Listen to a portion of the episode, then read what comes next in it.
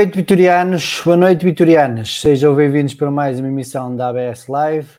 Hoje, a emissão número 104, onde vamos particularmente falar sobre as Assembleias Gerais do Clube e da SAD e também falar sobre o início da época, eh, agora que abriu a oficina eh, no dia de ontem. Antes de começarmos então a debater aqui os temas desta noite, só dar aqui algumas, algumas notas sobre a atualidade vitoriana. Dar os parabéns aos sub-16 que se sagraram campeões distritais depois de vencerem o Famalicão 3-0 em casa. Dar também os parabéns à, ao, à natação, à, ao judo e ao atletismo por, eh, por os vários prémios que conseguiram este fim de semana em várias competições. Felicitar também a formação eh, de base, principalmente os afonsinhos, pelos, pelos torneios que têm ganho agora no, no, nos torneios de, de, final da época, os chamados torneios de verão, a demonstrar a qualidade da, da formação vitoriana, o trabalho que tem sido desenvolvido ao longo destes anos. Lembramos que tivemos dois anos uh, onde não, não houve torneios, tivemos um ano particularmente complicado a época passada, não esta terminou a anterior, onde nem sequer havia jogos, portanto, os, os, os pequeno, nossos pequenotes a dar, a dar aqui uma boa resposta uh, em torneios mais exigentes. E como é óbvio, eu, como pai babado, tendo meu filho nos Afonsinhos, ver o meu filho a capitanear a, a, equipa dos Afonsinhos e vários jogos deixou muito orgulhoso e, e tinha que falar nisto.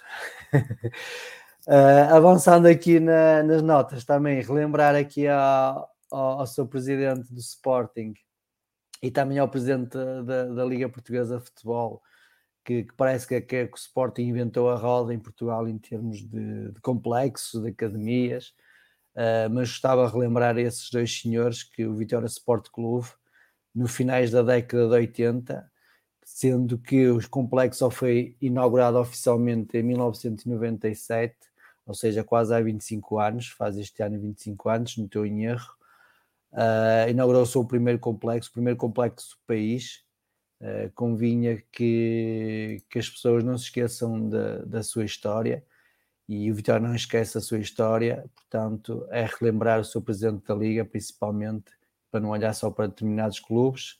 O Vitória faz parte da Liga, o Vitória tem história e a história diz-nos que o primeiro clube em Portugal a ter um complexo esportivo barra academia foi o Vitória. Dito isto, avançado então para, para, para os temas da, da Live 2, uh, nomeadamente o rescaldo da Assembleia Geral do Clube e também da SAD, vou, vou então vou chamar aqui os meus, meus colegas desta noite, o Filipe, Humberto e o Domingos. Boa noite.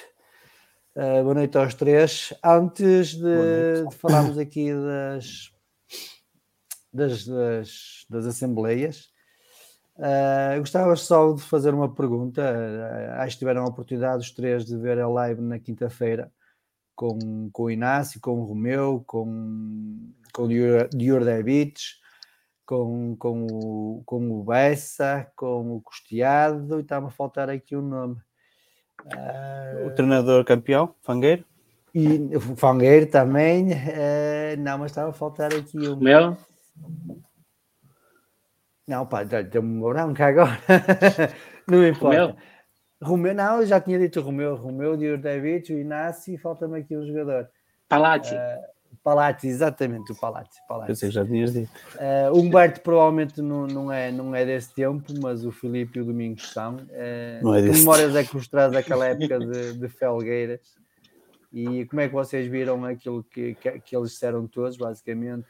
Aquilo, repetiram aquilo que, que, que fiz, que o Carvalho, o Admiro, o Nadinga também disseram há, uns anos, há umas semanas atrás, a união de grupo, o espírito, a coesão, o trabalho que foi sendo desenvolvido, uma equipa, uh, jogadores da época para época, só reestruturando os, os, as posições fulcrais que acham ser necessárias. Domingos, comece por ti. A primeira coisa que eu me recordo foi a primeira multa que apanhei de, de trânsito. trânsito.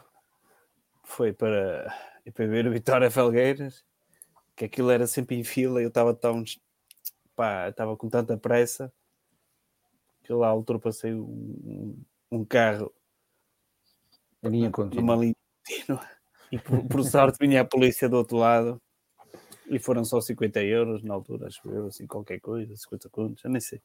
Olha, sei que foi muito dinheiro, que eu não estava habituado a isso, paguei e eu disse, posso pagar, pagar e andar. Não para, para poder ver o jogo. Uh, mas, olha, primeiro eu gostava muito do, daquele estádio por causa da proximidade, era sempre um ambiente ali pá, super quente. Lembro-me perfeitamente de um, de um penalti num Boa Vista Vitória, que o Vitória estava ganhando 2-0.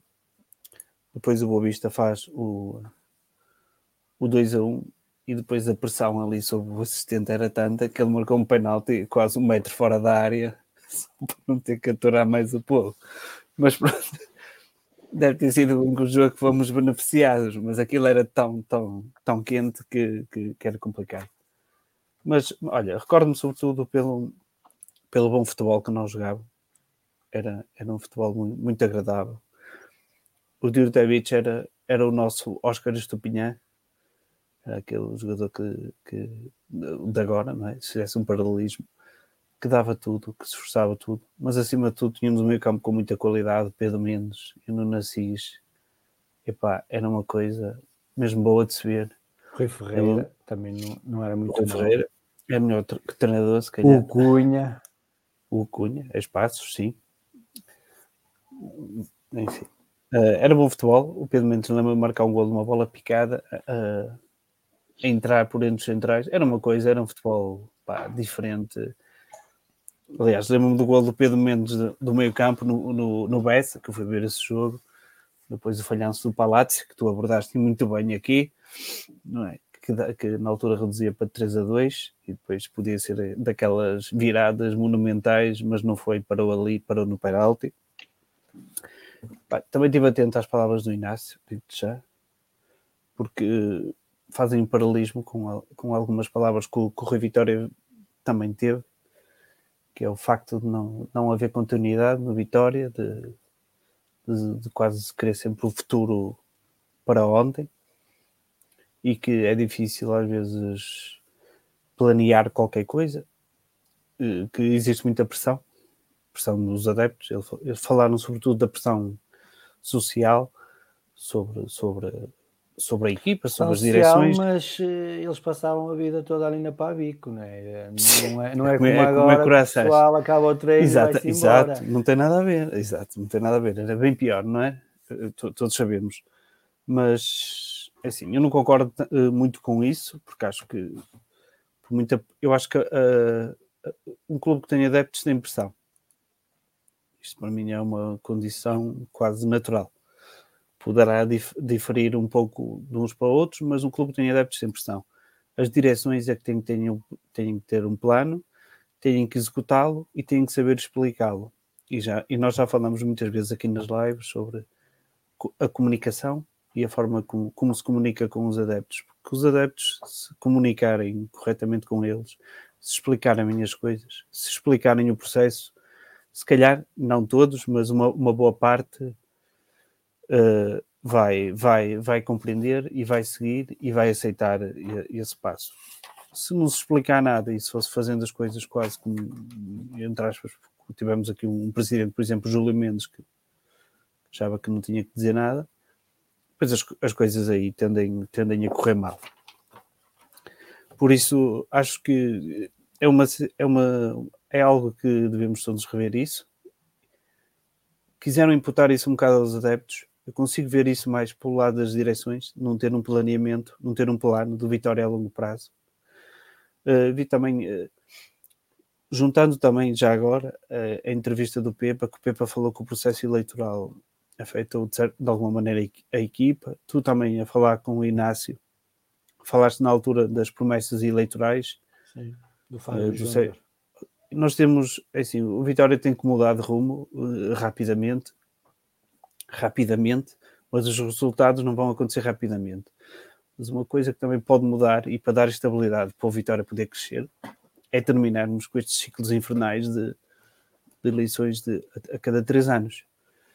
Uh, como vemos agora, por exemplo, esta, esta atual direção está aqui a fazer um corte a direito, cl claramente.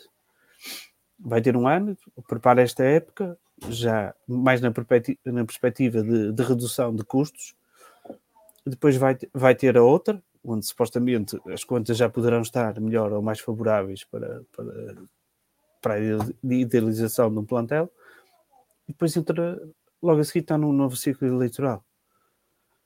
E depois, se as coisas correrem bem ou mal, pá, há muita pressão e, e urge, urge mudar o, o tempo de, de mandato na, no Vitória. Acho que é, é, uma coisa fundamental para o Vitória ter um bocado de estabilidade. Eu até defendo que devia ser de 5 anos, mas se me dessem 4 nesta altura, abraçava toda a gente. Okay. Filipe, como é que. Alonguei-me um bocado, peço desculpa. Não faz mal, não faz mal. Como é que viste, como é que viste a live da, da quinta-feira? Como, é que, como é que te recordas da época 2002-2003? Olha, vi a live com, com muita saudade, porque tinha saudade de ver, ver aquelas pessoas todas, um, como é óbvio. A época 2002-2003 recordo como uma época não muito positiva para mim, porque não, não fui ver muitos jogos nessa época.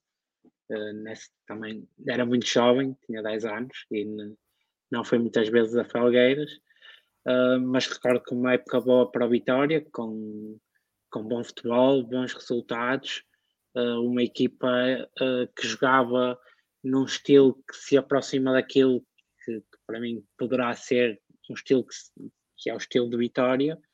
Uh, e como é óbvio, o que nós queremos é ter mais épocas assim, mais equipas assim. Um, isto que o Domingos estava a falar agora no fim faz sentido, é uma questão que tem que ser revista na, na, numa futura revisão dos estatutos. Uh, os ciclos de três anos são um pouco limitativos para as direções. Um, eu não vou tão longe assim, mas acho que quatro anos seria, seria o ideal. Um, mas também sinto que o problema poderá não passar tanto por, por uma questão estatutária, uh, mas também tem que passar um bocadinho pelas direções. As direções têm que fazer por merecer, por merecer o andamento e, e quem está a dirigir também não pode andar ao sabor de, de haver ou não eleições e de períodos eleitorais. Uh, as promessas, felizmente, as promessas eleitorais já não são muito comuns nas últimas eleições, já, já deixa de haver a promessa de jogadores, ultimamente tem sido mais diretores esportivos, não é? Virámos um bocado a fundos. E fundos. E fundos, sim. Uh, pronto, mas, mas acho que temos que começar a ver as eleições como uma, uma discussão de projetos e não de nomes ou de pessoas. Um, e, e- quem está no Vitória, à frente do Vitória, não se pode deixar abalar só porque vai ter, vai ter eleições, tem que manter o caminho, tem que seguir o seu percurso. Um, mas isso vale para eleições como para fora delas, porque o Vitória guina com demasiada facilidade. Uh, eu fiz esse exercício durante o último mandato da, da última direção, de tentar perceber com que velocidade é que nós muitas vezes virávamos a nossa política desportiva e, e financeira e etc.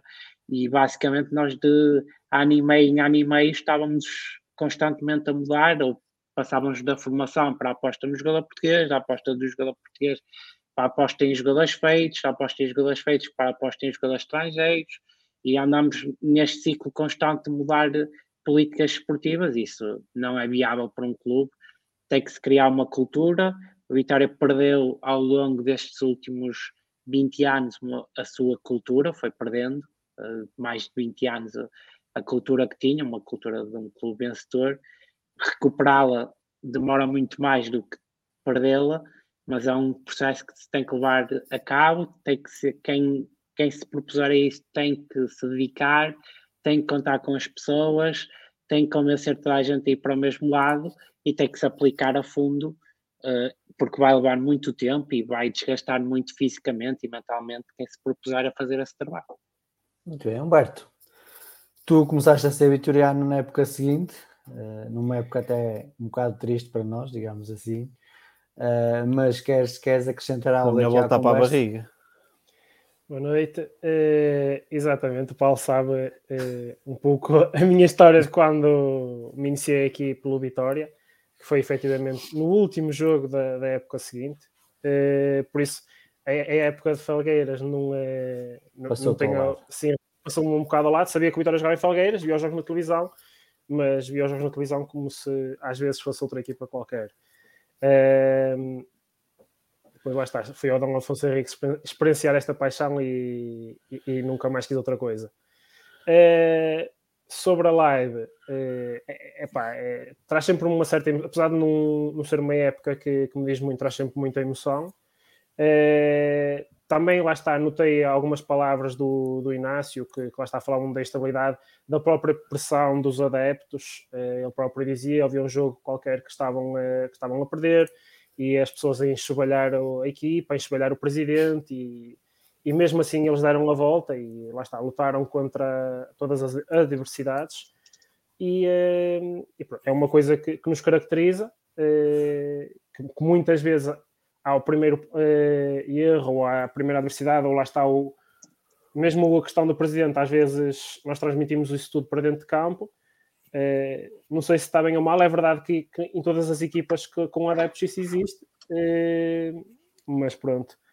Eh, sobre a questão do tempo dos mandatos que o Domingos lançou aí, é assim, realmente três anos é um espaço curto para, para fazer um projeto, porque é, é isso que, que nós estamos a, a- a avaliar nas eleições, ou, ou devia de ser, e três anos é um espaço curto, quatro anos, sem dúvida, como se pratica noutros lados ou, ou, ou noutras áreas, eh, se calhar seria mais adequado.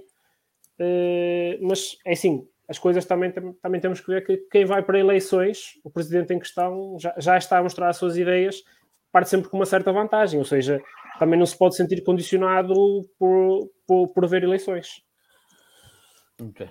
Vamos então avançar para o primeiro tema da noite.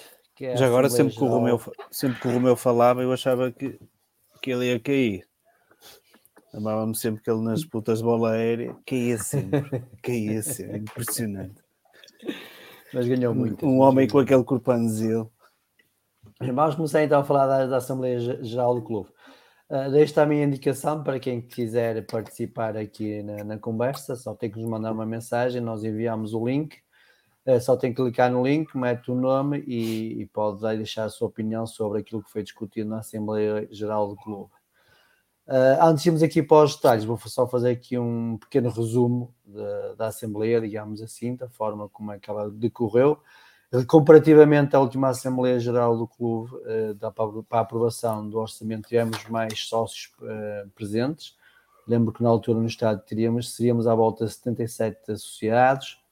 Na, na última quarta-feira à noite tivemos à volta de centena e meia, ou seja, 150 associados presentes. Foi uma Assembleia calma, decorreu harmoniosamente. Uh, tirando a questão de, da apresentação de, de, das cotas, do novo modelo de cotização, uh, que andámos ali numa espécie de rotundas, uh, até que a direção resolveu então apresentar a, o modelo de cotização antes da aprovação do orçamento. como tem sido, é a segunda vez para já, mas as, as, as perguntas foram quase todas respondidas, ou uma ou outra, se calhar, não, não, não resposta. Uh, houve também muito, muito critério, de, muito critério largo, na minha opinião, até da mesa da Assembleia Geral para conduzir o, a, a Assembleia. Uh, isto é, permitiu muita troca de, de conversa já após uh, a pessoa ter, ter tido o seu tempo para apresentar as suas perguntas, ou seja, permitiu ali, digamos, um bate-boca uh, que eu acho que, deve ser, apesar de pronto, é, é mais livre, mas de certa forma também condiciona um pouco os trabalhos da Assembleia. Acho que o Presidente também da Assembleia Geral deve, de certa forma, evitar que haja essa troca constante. Eh, uma coisa é uma instituição pontual, outra coisa é constantemente troca de palavras entre, entre quem, quem interveio, teve o seu tempo para intervir e quem está a responder. Uh, dito isto, Filipe, começo por ti, uh, também estiveste presente, também entrevista, uh, diz-me a tua opinião sobre a Assembleia em termos gerais, depois vamos passar então aqui a alguns pontos eh, que eu acho que é permitente informar os sócios e debater a questão da cotização, a questão do negócio da PSOBA, entre outros. A Assembleia correu, correu bastante bem, vai reforçar uma ideia com que fiquei já da primeira Assembleia destes órgãos sociais, que é há pelo menos uma intenção de, de promover o debate e o esclarecimento. Um, foram permitidas várias, uh, várias intervenções ao mesmo sócio, no mesmo ponto. Uh, por exemplo, tive três intervenções logo no primeiro ponto, houve outros sócios que tiveram duas. Uh, aquilo que referiste, tens toda a razão. Uh, a determinado momento, um, a condição dos trabalhos fugiu um bocadinho ao presidente da, da mesa. Não parece, contudo, que tenha sido apenas culpa dele. Uh, Parece-me também que os, os, os, sócios, neste caso, têm que ajudar, ou seja, queremos debater, queremos intervir, mas, mas às vezes mais vale pedir para ir novamente uh, ao palanco, ao microfone, fazer o, a intervenção de forma até que toda a gente perceba, do que entrar num, numa conversa direta que ficará mais conversa de café e nem toda a gente vai estar a apanhar, porque depois quem está na mesa da direção até nem ouve bem o que está a ser dito, está-se ali a perder a informação. Mas, uh, nesse, mas neste sentido, acho que os trabalhos estão a ser conduzidos, estão a ser conduzidos de melhor maneira, de uma forma a permitir mais debate, mais intervenções. Uh, tivemos, contudo, essa tal questão de que, uh, fruto de interpretações diferentes acerca de, dos estatutos, a direção não queria apresentar junto com o orçamento a proposta de cotizações, houve alguma insistência, ou fui uma das pessoas que insistiu, a direção acabou por, apesar de, de achar que estava a cometer uma irregularidade, fazer a apresentação, parece-me que bem, ah, parece-me também que os sócios que insistiram, ah, passando aqui um bocadinho o, o autoelogio, quem insistiu também me pareceu que insistiu bem, porque fazia todo sentido que, que fosse apresentado naquele momento, até para aprovar o orçamento com, com, outra, com outro conhecimento de causa. Uh, por isso as coisas resolveram-se bem.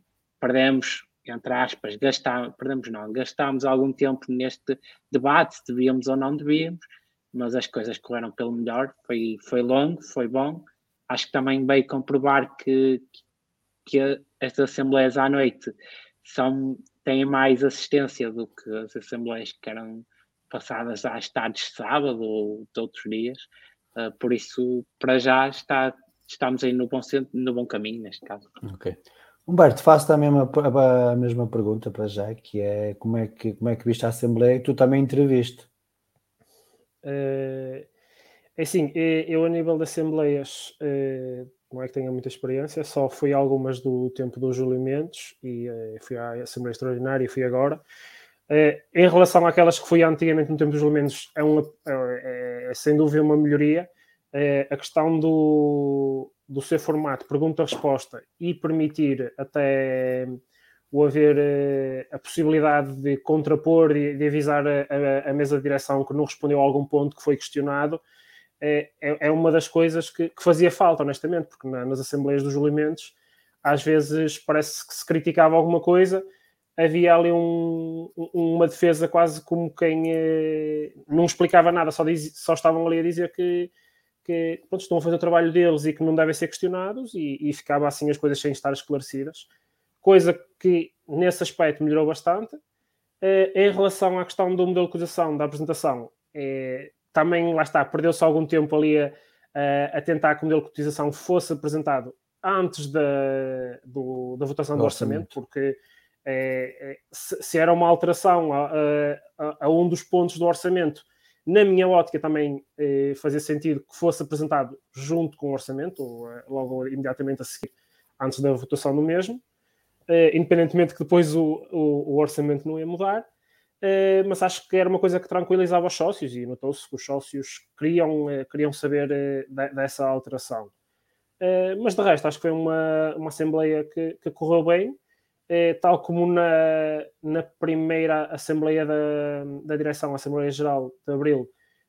acho que a direção tem tido uma postura calma, mesmo, mesmo com, com os associados, o que pronto, também fa facilita às vezes mesmo quando os associados também eh, gostam de picar um bocadinho, eh, eles nem sempre nem sempre se, eh, se, sentem muito, lá está, picados e, e respondem calmamente, o que ajuda. Filipe, em relação às outras Assembleias Gerais, temos aqui uma novidade em relação ao, à apresentação do orçamento, que tem a ver com aquilo que já estava praticamente feito até, até, até à altura da Assembleia, isto é, foi possível comparar aquilo que foi orçamentado a época passada com aquilo que estava a ser realizado esta época. Por exemplo, só para dar um exemplo às pessoas, os Afonsinhos, a Escola de Futebol, tinham orçamentado uma receita de 166 mil euros, mas até à data da Assembleia Geral só tinha entrado 66 mil euros, ou seja, havia aqui uma diferença de 100 mil euros. Uh, na altura perguntou-se se havia motivos para. Qual seria o motivo para haver esta diferença?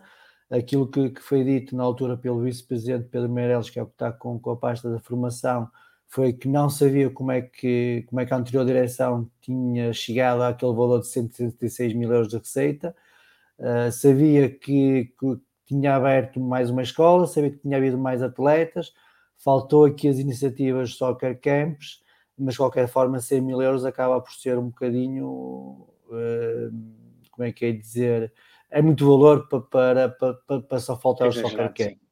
Uh, mas isso é uma novidade, visto com bom agrado essa, essa referência àquilo que já estava feito, porque estávamos a 15 dias, 3 semanas, fechar o, a época desportiva em termos de orçamentos. Sim, eh, como é óbvio, torna mais eh, uma. Eu já falei nisso algumas vezes, quando outras vezes estivemos aqui. Eh, nós, quando vamos votar o orçamento, não temos bem noção da realidade de, daquilo que o clube executou ao longo da época. E, e, por exemplo, nestas, nas últimas épocas que passaram, fruto dos efeitos da pandemia, isso foi um exemplo claro. Nós, quando chegámos ao relatório e contas, fomos muitas vezes surpreendidos com, com valores que ficavam muito aquém daquilo que era orçamentado no, no ano anterior. E às vezes, nós olhando para o relatório e contas, ficávamos na ideia de que o que tínhamos votado em junho e que era o orçamento que estava em vigor naquele momento e vamos aprovar o relatório e contas, eh, já nem, também já poderia estar errado, porque às vezes, para termos noção de se a previsão pode estar mais ou menos acertada, uh, temos que saber aquilo que foi, ou temos que ter uma estimativa, e foi isso que nos foi apresentado, uma estimativa daquilo que será a execução ao longo da, da, da, época que terminou antes ou que está prestes a terminar, como, é, como era o caso. Uh, como é óbvio, com esses dados podemos fazer uma avaliação mais, mais fundamentada daquilo que nos está a ser proposto, sendo certo que, como eu defendo sempre, o orçamento é um documento uh, que tem um seu, o seu quê de política, porque é, é um afirmar das opções e das escolhas do, do caminho por parte de uma direção. Uh, eu sei que todos nós vemos os números e, e, vemos receitas e despesas, e como é óbvio, aquilo, aquilo é o que mais nos chama atenção e interessa, porque é aquilo que o Vitória irá fazer em receita, aquilo que o Vitória irá gastar, onde é que irá gastar, mas é um reafirmar da política e do caminho, porque uma coisa é optarmos por gastar numa modalidade, ou em duas, ou em três, e outra é optar por gastarmos em infraestruturas, em melhorar infraestruturas e património, são opções diferentes uh, e que são sempre avaliadas. Uh, com a estimativa tornou-se claro algumas diferenças. A primeira e mais imediata foi essa questão dos afonsinhos, a segunda foi a questão das cotizações, porque a execução deste ano para aquilo que está orçamentado e que foi aprovado prevê-se uma redução na, nas cotizações e isso levantou ali também mais algumas dúvidas sobre a proposta que ia vir a seguir, não é? Um, mas nesse sentido acho que foi, foi uma bela surpresa, espero que se possa manter para os anos seguintes, porque permite-nos fazer uma avaliação mais, mais fundamentada, sendo certo que aquilo que foi apresentado é uma estimativa e que só o relatório e contas é que nos dará o resultado final e esse só teremos daqui Muito por bem. dois, três meses. Muito bem. Em relação ao orçamento, quero só deixar aqui uma nota que, que é importante. Uh, nós, antes da Assembleia, divulgamos uh, três notas. Há uma delas está incorreta, que tem a ver com os valores das modalidades. Uh, iremos retificar essa informação durante o dia da manhã, porque a informação que nos chegou veio errada e desde já peço desculpa ao Vitória. Peço desculpa também ao diretor das modalidades por ter passado uma informação incorreta relativamente aos valores que as modalidades iam receber. Uh, vamos começar então a falar sobre aquilo que foi decidido ou que foi informado sobre a Assembleia Geral. Que no primeiro ponto, tem, vou, já, já comecei por este lado e vou começar por este lado, que tem a ver com os Afonsinhos. Uh, foi com agradável surpresa que vejo que vai haver uma aposta uh, maior na, na, na, na Escola de Futebol dos Afonsinhos, com a abertura de três novas escolas, que serão três novas escolas em parceria, convém, convém realçar isto, ou seja, não serão escolas não serão escolas 100% eh, do, dos Afonsinhos, serão feitas em parcerias, uma em Faf, uma em Solurico e uma em Torres, não, Pedras Rubas, peço desculpa. Uh, Domingos, começo por ti neste ponto, como é que tu vês esta... Aí, eu espero. Começo por ti então, Humberto. Uh, como é que tu vês esta, esta aposta do Vitória na, nas escolas de, de, futebol dos Afonsinhos? É assim, é, é sempre uma, é, um, é um bom sinal que, que queremos apostar é, na formação e para além de apostar na formação, eh, quase que colocar olheiros no, noutros clubes, eh, porque ao espalharmos o, o, nosso nome por outras terras, eh, porque não, não, vão ser escolas, lá está, em Guimarães, vão ser escolas, penso que uma era em Trás-os-Montes, uma era para os lados de, de Viseu. Uma em Fafo, uma em Celurico e outra em Pés Rubas. Exatamente. Eh, ao termos o, o, a marca Vitória, digamos assim, espalhada por, por mais conselhos, acabamos também por ter as pessoas dessas escolas e desses conselhos olhar com, com outros olhos para o, para o Vitória. Acho que é uma coisa que, que outros clubes têm feito. Os nossos vizinhos aqui atrás de Morreira têm várias escolas, não acredito que sejam todas deles. Também penso que deve ser assim num, num projeto idêntico de parceria. Uma delas tem o Afonso Henriques.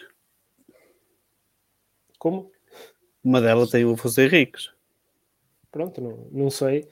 Uh, sei que têm várias, uh, que parece mais que são clubes que devem ter, começar a ter alguma dificuldade face uh, a constantes, lá está, também aparecimento de escolas de, dos três grandes. Uh, algumas escolas de formação devem começar a ter mais dificuldade em uh, angariar jogadores e, e, e, conseguir convidar até jogadores de outras escolas. tendo um nome como a Vitória, essas escolas também ganham, ganham, lá está, a marca Vitória, e, e, o Vitória, lá está, ganha o, o, espalhar, essa, o espalhar a sua marca, que, que, também pode trazer frutos. Lá está. Às vezes o Vitória não ganha adeptos nesses locais, mas pode ganhar simpatizantes, que também acabam por contribuir de certa forma. Domingos. Desculpa lá, não contigo. Não faz mal. Não consigo. Diz-me lá. a tua opinião sobre esta, esta sobre nova expansão. do Vitória. Sim. Ah, ah, isso são boas notícias, ah, é óbvio, não é? Se, se abrirem mais escolinhas, aumenta-se o potencial de, recu- de recrutamento, não é? Mais jogadores para observar. Agora, é preciso que sejam feitos protocolos a sério, não é? Que é para depois os jogadores é, poderem seguir ou dar continuidade à sua formação no Vitória. Não é? Temos casos que sabemos que, que não é o que se passa. Depois vão para o tal clube que, que, que falou, o Braga. Não há nada a dizer. E depois a aposta na formação. Tenho, tenho, tenho aqui umas uns mixed feelings, é? temos tido algumas renovações de, de alguns atletas, que é um excelente sinal. Para mim é, o- é um dos principais sinais, são os contratos eh, Profissionais. profissionais que- 16 que- isto é um sinal para os jogadores que, que existe um caminho, que se chegarem lá podem fazer um contato profissional e o outro grande sinal que há é sempre ter a abertura na equipa A, eh, ter atletas que, que vieram da formação a jogar na equipa A. Isso são os, os dois grandes sinais.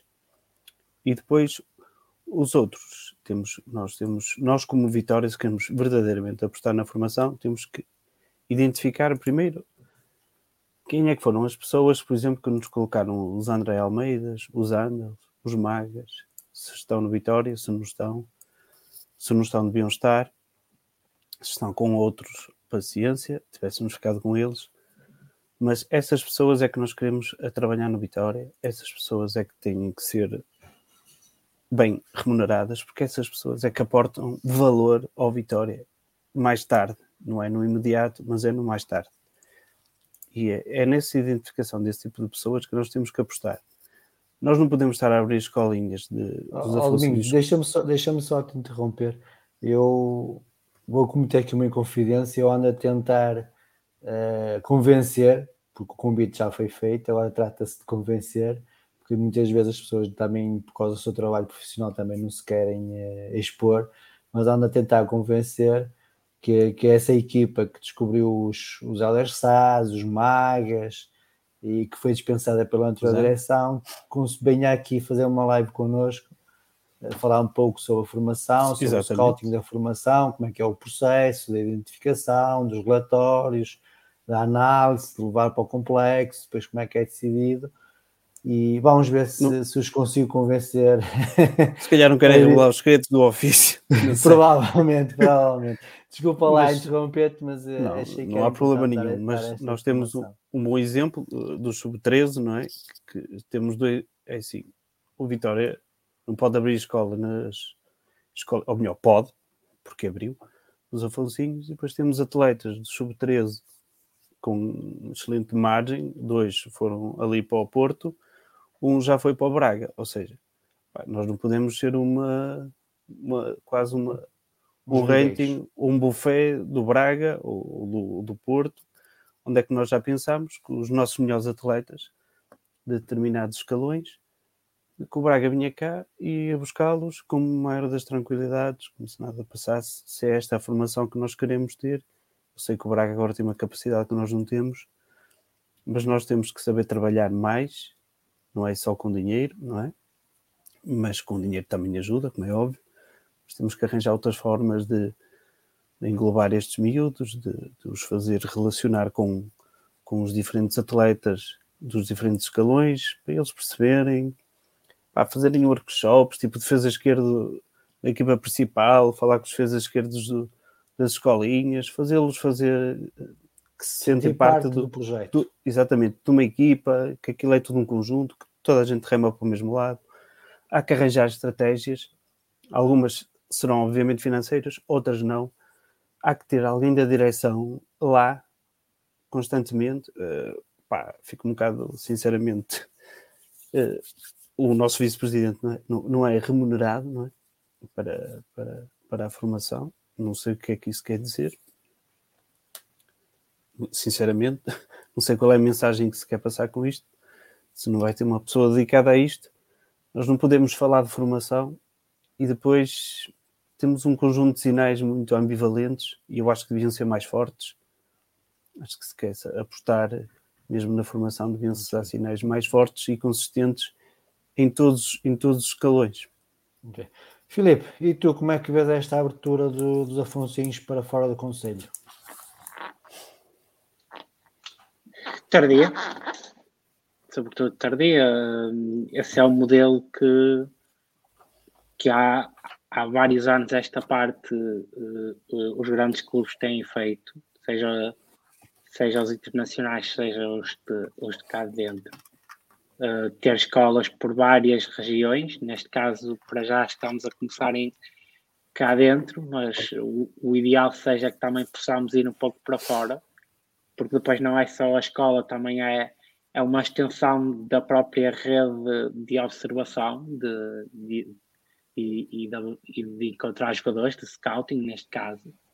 Um, e como tal, estamos a tentar recuperar nesse sentido algum do tempo perdido, sendo nós e querendo ser nós um clube formador, porque me parece que, que o Vitória tem condições, infraestruturas e humanas para o ser, um clube formador, esse é um caminho que tem que ser feito para detectarmos talento mais cedo, para podermos trazê-lo, trabalhá-lo, moldá-lo à nossa imagem e depois, chegada à primeira equipa, tirar o rendimento esportivo e, se for caso disso, financeiro também.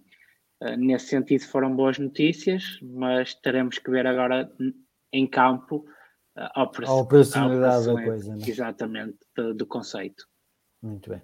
Continuando no futebol, já agora, antes mudámos aqui para a parte associativa, uh, foi confirmado então que o Vitória exerceu os 15% de mais-valias do TAPSOBA, uh, 2 milhões e 200 mil, uh, numa avaliação perto dos 40 milhões de euros.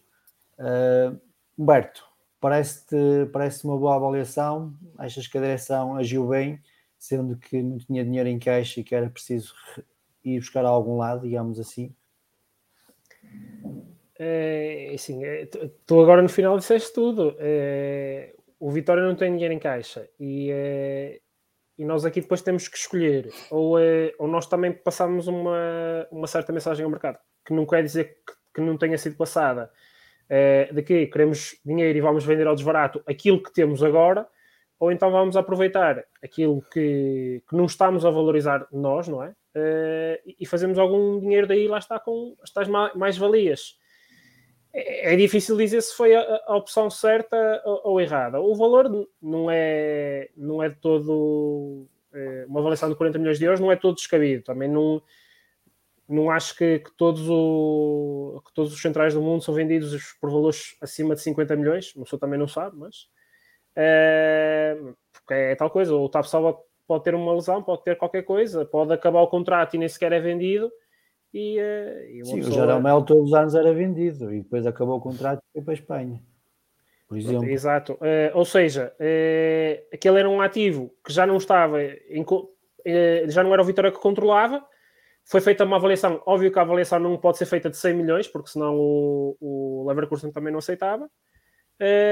ou seja, parece-me um valor uh, aceitável e, e, não tendo o Vitória dinheiro em caixa, uh, eu se calhar prefiro uh, que o Vitória vá buscar dinheiro ao Tapsola porque já não controla, não sabe quando é que vai receber ou se vai receber, em vez de se calhar alguma peça como o Rochinha, digamos assim, estar a procurar um clube para o Rochinha, por exemplo, porque ninguém quer os outros todos.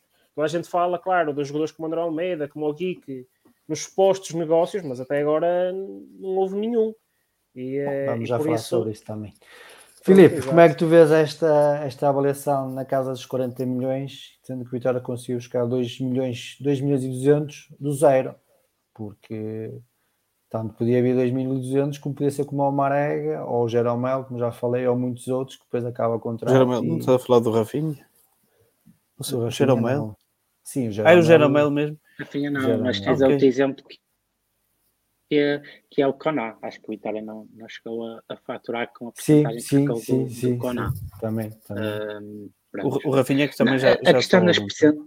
Desculpa, desculpa. A, a, questão das percentagens um, é assim, uh, como é óbvio, quando vendemos convém-se apurar, porque numa futura venda, se o jogador valorizar, é dinheiro que temos. Convém assegurar também, porque depois também permite-nos fazer mais à frente, se necessário, este tipo de negócio, que é uma forma basicamente o Vitória eh, fez dinheiro para a Caixa, que era aquilo que precisava, sem perder ativos. Um, sem perder ativos desportivos, neste caso, perde um ativo que é aquele direito, mas, mas não perde o ativo desportivo, não tem que vender um jogador e perder, e perder um jogador da sua equipa e do seu plantel para, para fazer dinheiro em caixa. Uh, a explicação que foi dada era que havia necessidade, a Vitória precisava de, daquele dinheiro para fazer face a outras, outras despesas. Uh, a avaliação uh, foi a possível, o interesse de, de, fazer o dinheiro era de Vitória, como tal, nós estávamos em posição de, de negociar de forma mais mais veemente e puxar o, os números para cima. Um, pronto, é assim, eu sou honesto, eu prefiro se calhar esta solução em empréstimos ou, ou antecipações de, de outras receitas. Mas são, são opções de gestão financeira, uh, aceito, o valor parece-me razoável, evidentemente custava mais, pudessem ser 5 ou 10 Claro que todos era, queríamos. Era, era o ideal. Né? Mas, tendo em conta a forma como foi explicado o negócio, que eram 15% de mais-valias, que tinha que ser descontado o preço da transferência anterior, mais futuras comissões de uma nova transferência, pareceu-me um e valor. E mesmo o agente, acho que também não entrava nesse, nesse valor. Sim, sim, é as comissões da, das Domingos, como é que vês este negócio? Positivo? Sim, Acho que, acho que no, fim das, no final de contas é, é, um, é um bom valor. Só falar de uma porcentagem que não sabemos se vai ser ou não. Não sabíamos. E nem sabemos se vai, se vai ou não acontecer, não é? Sobre uma mais-valia, sobre o valor de aquisição. Também saísse por 25, 30 milhões, que era uma coisa normal até, tendo em conta a posição, embora ele seja um central novo. Uh, podia, podia, podia resultar em, em, menos dinheiro para o Vitória. O Vitória precisa, precisava de dinheiro, precisava de dinheiro em caixa e precisava de dinheiro verdadeiro. Não é, não é como se costuma pagar aqui no. Exatamente. Uh, neste, neste país. E, e, foi, foi um bom negócio, acho que acaba por ser um bom negócio, não é? Eu, continua tudo igual, o plantel continua tudo igual, é como diz o Filipe, e isso é importante. Vamos já falar de futebol. Estás todos mortinhos, há uma... vamos já não. falar de futebol. É, é, é, normal, há uma estabilidade, é? mantém-se uma estabilidade e, e tem-se um, um, reforço financeiro que, que, era urgente. E tudo que seja créditos, porque nós já temos quase tudo creditado, não é? Sim. Temos quase tudo truncado no que respeita a dinheiro. Tudo que seja que a gente não, não, não necessite de pedir a mais é, é melhor para a vitória. É? Muito bem. Vamos então passar aqui para, para, a parte associativa. Um, em relação às novidades da cotização, uh, para quem não, não esteve presente na Assembleia, uh, elas prendem-se em três pontos, basicamente. Uh, a parte de, dos bebés, que, que até aos 10 anos deixam de pagar a cota. Deixa-me só por assim, ok. Até aos, até aos dois anos que deixa de pagar a cota, ou seja, podemos na mesma comprar um kit que tem o valor de 20 euros, mas depois até aos dois anos não há exatamente, 19,90. Uh, eh, e depois até aos 10 anos uh, deixa, de pagar, uh, deixa de pagar a cota. Só começa a pagar a cota a partir dos 3. dos 3 aos 13 manteve-se, não houve alteração. Dos 14 aos 17, a cota anual era de 8 euros, passou para 6,5 euros, sendo que se houver possibilidade se a pessoa quiser pagar uh, as cotas na totalidade, neste caso só paga 6 cotas, ou seja, só paga meia época, fica por 39 euros. Existe um desconto de meia época para os sócios entre os 14 e os 17 anos. Esta é uma das novidades. Outra novidade prende-se com os sócios. Exatamente. Outra novidade prende-se com os sócios uh, maiores 18 eh, entre os 18 e os 23 anos, que aí manteve-se na mesma cota de 13 euros mensal, porque estatutariamente um sócio maior de 18 anos é um sócio efetivo e, portanto, para haver aqui alterações, tinha que haver alterações nos estatutos. Provavelmente na próxima revisão de estatutos eh, já vai haver novidades em relação, poderá haver novidades em relação a isto.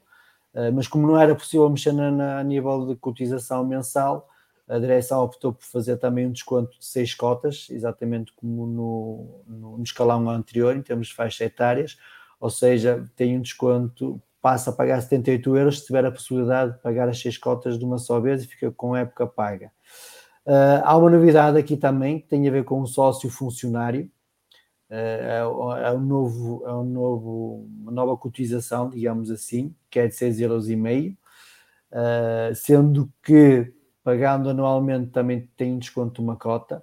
Convém referir, e eu fui, fui uma das pessoas que fez essa pergunta na Assembleia, se o sócio funcionário tinha os mesmos direitos que o sócio efetivo, isto é, se podia votar, se podia participar em Assembleias Gerais, se podia votar nas Assembleias Gerais.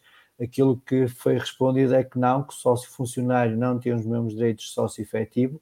Ficou por esclarecer, eh, em termos estatutários, onde é que se enquadra o sócio funcionário mas sendo que não é um sócio efetivo, pelo menos para mim, eh, é o suficiente, porque pagar menos e ainda por cima ter a possibilidade de votar, acho que não era completamente justo para os demais sócios. Eh, a outra novidade tem também, começa a ver também com, com eh, o sócio do sexo feminino, uh, sub-23, também a cota de 8 euros passa para 10 euros. Uh, e aqui também tem o tal desconto de seis meses, seis, seis cotas, ou seja, se uma, se uma, se uma menina uh, até aos 23 anos quiser pagar a sua cota, uh, anualmente tem um desconto de seis, seis cotas, só fica a pagar 60 euros. peço desculpa, aqui só fazer aqui um zoom out. Uh, em relação ao sócio normal, digamos assim, entre os 24 e os 66 anos, e aqui também já há uma, uma, uma alteração, mas também vos vou já falar, uh, manteve-se o preço da cota, os 13 euros. Uh, se pagar anualmente tem desconto de uma cota. Uh, acho que aqui provavelmente poderia-se dar mais, mais qualquer coisa a quem paga a cota anual. não sei, um cascol, um desconto de 5, 10% de uma cadeira, não sei. Eh, mas acho que uma vez que há um desconto tão grande nas outras duas categorias, sendo as pessoas já maiores, também deveriam aqui alargar um bocadito mais o desconto. Eh, aqui o sócio efetivo também do sexo feminino também viu a sua cota aumentada de 8 para 10 euros e também a mesma situação, pagando anualmente tem um desconto de uma cota. A outra novidade eh, prende-se com os sócios efetivos eh, que antigamente eram mais de 60 anos, que agora aumentaram para os 67 anos, eh, sendo que foi justificado que era a idade da reforma, eh, estatutariamente não havia nenhum indicador de porque é que era aos 60, não era aos 65 ou aos 70. A eleição optou por, por, por colocar na mesma faixa etária do reformado, a idade da reforma, aos 67 anos, a mesma situação para, para, para as mulheres, e outra novidade em termos de, de, de, cotização tinha a ver com o sócio correspondente, que era algo que estava mal, porque nos estatutos diz que o sócio correspondente deve, deve pagar a metade da cota uh, de um sócio efetivo. Antigamente pagava 51, neste momento foi retificado, então subiu para os 75,50 euros.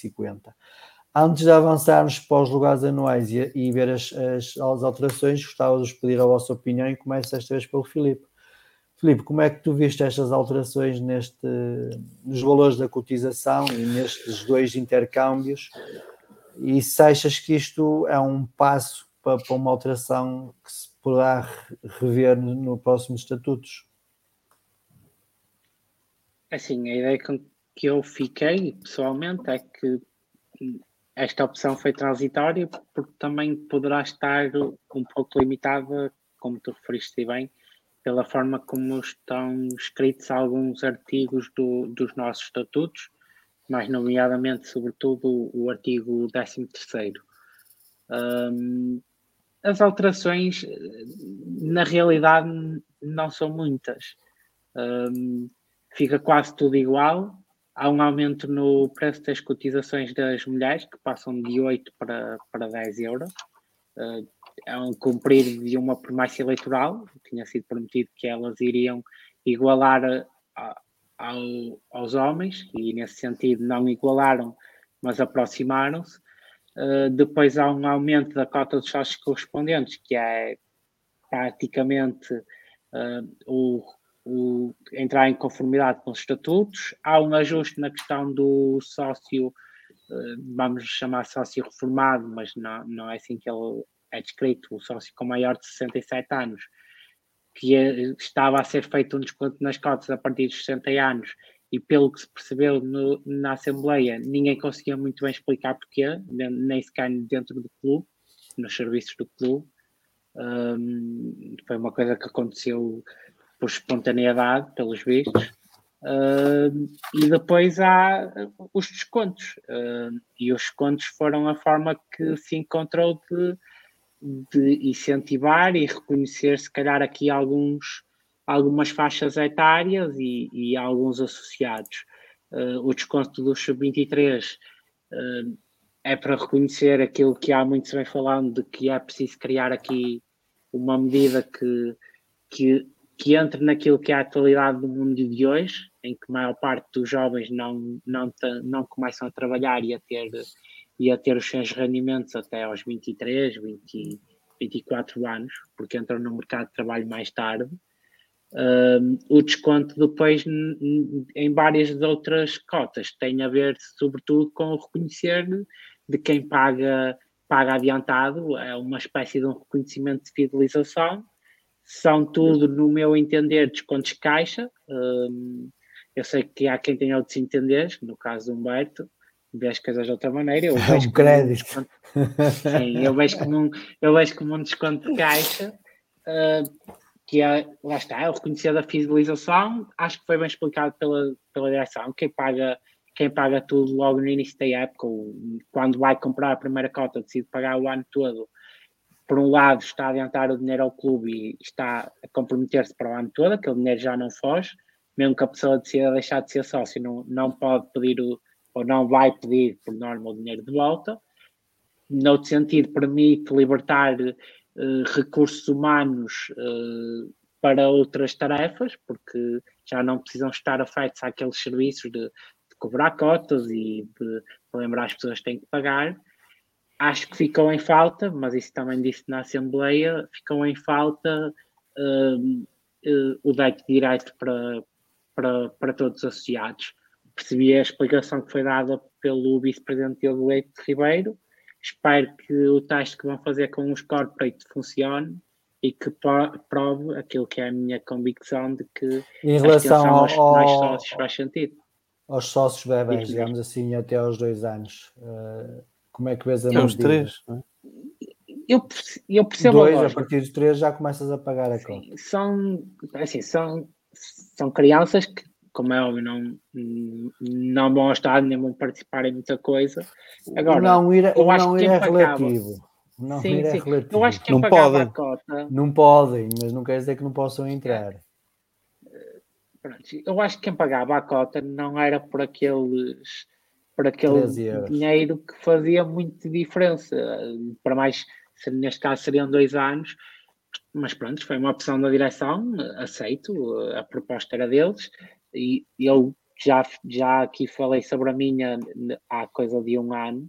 Minha proposta é um pouco mais profunda, mas também admito que obriga a mexer nos estatutos, no Pacto Social da SAD, e isso leva mais tempo. Acho que a direção quis fazer alguma coisa. Em três meses isto foi, se calhar, o possível.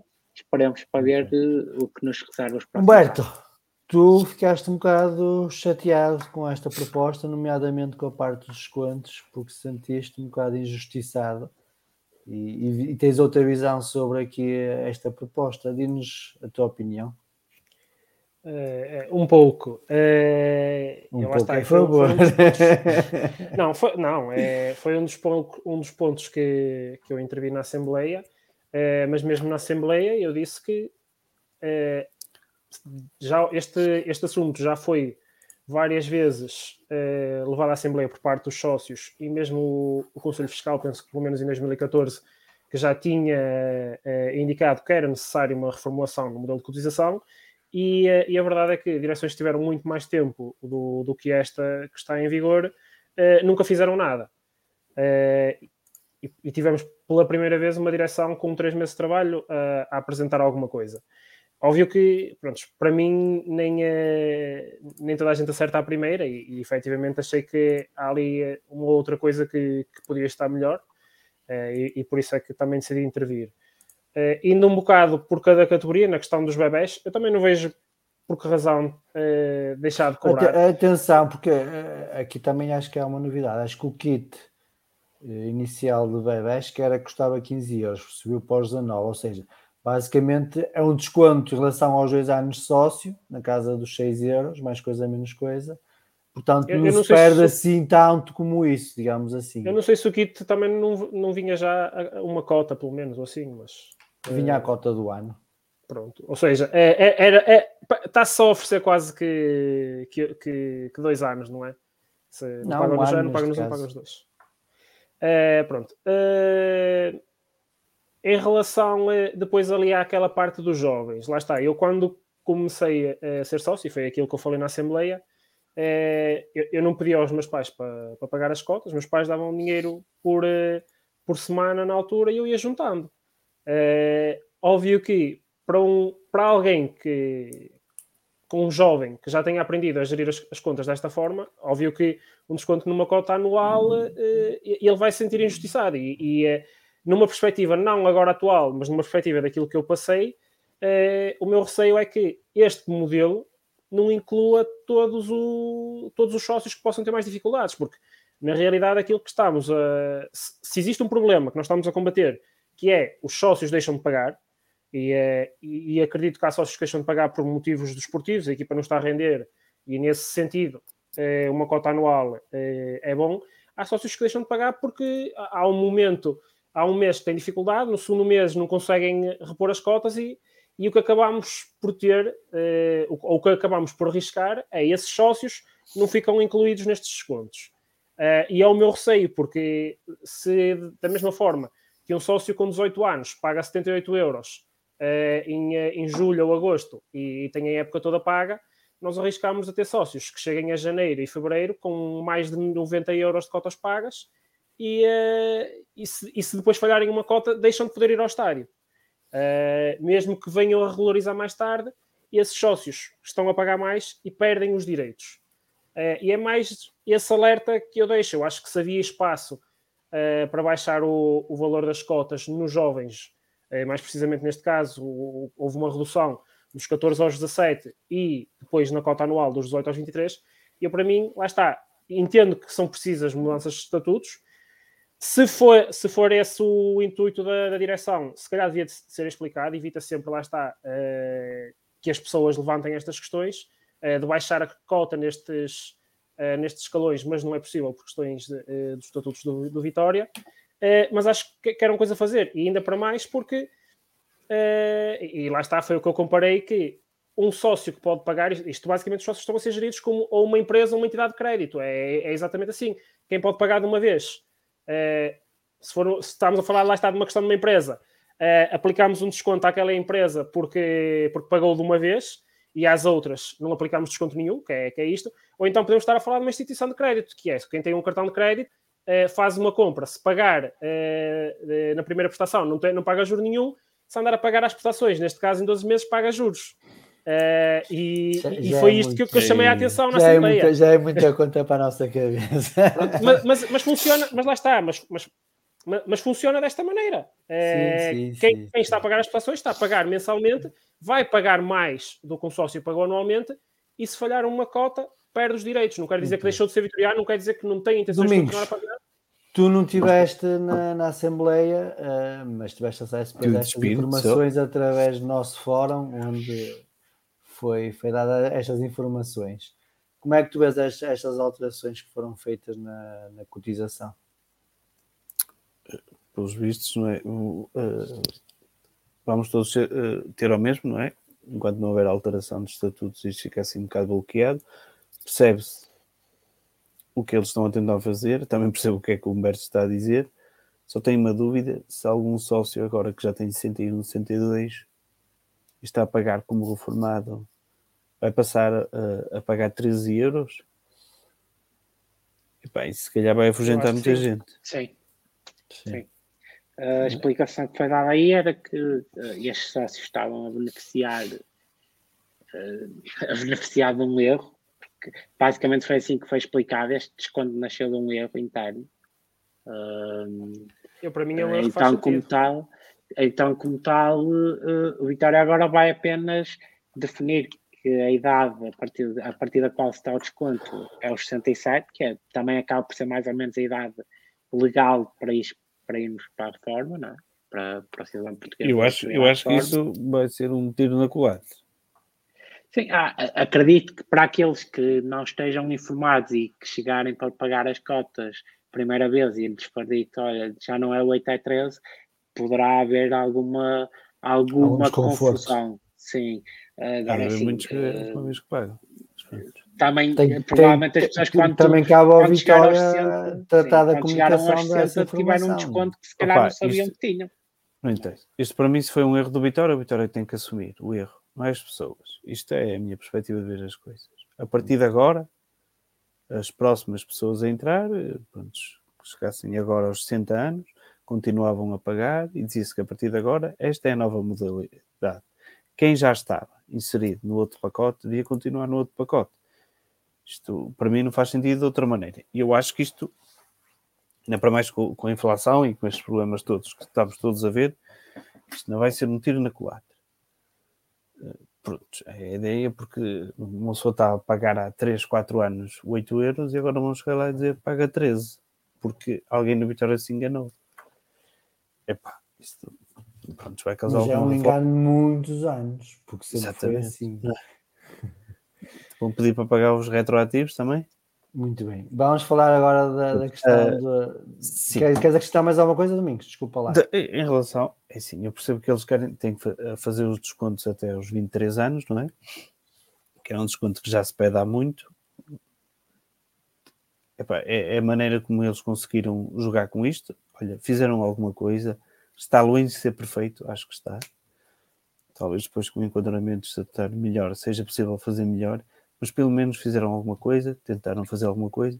Eu acho que também se devia procurar baixar um bocadinho o preço da cota. Eu, eu tinha dito, acho que os homens devia nivelar com a das mulheres, ou seja, o aumento das mulheres devia baixar a do homem. Isto é a minha ideia.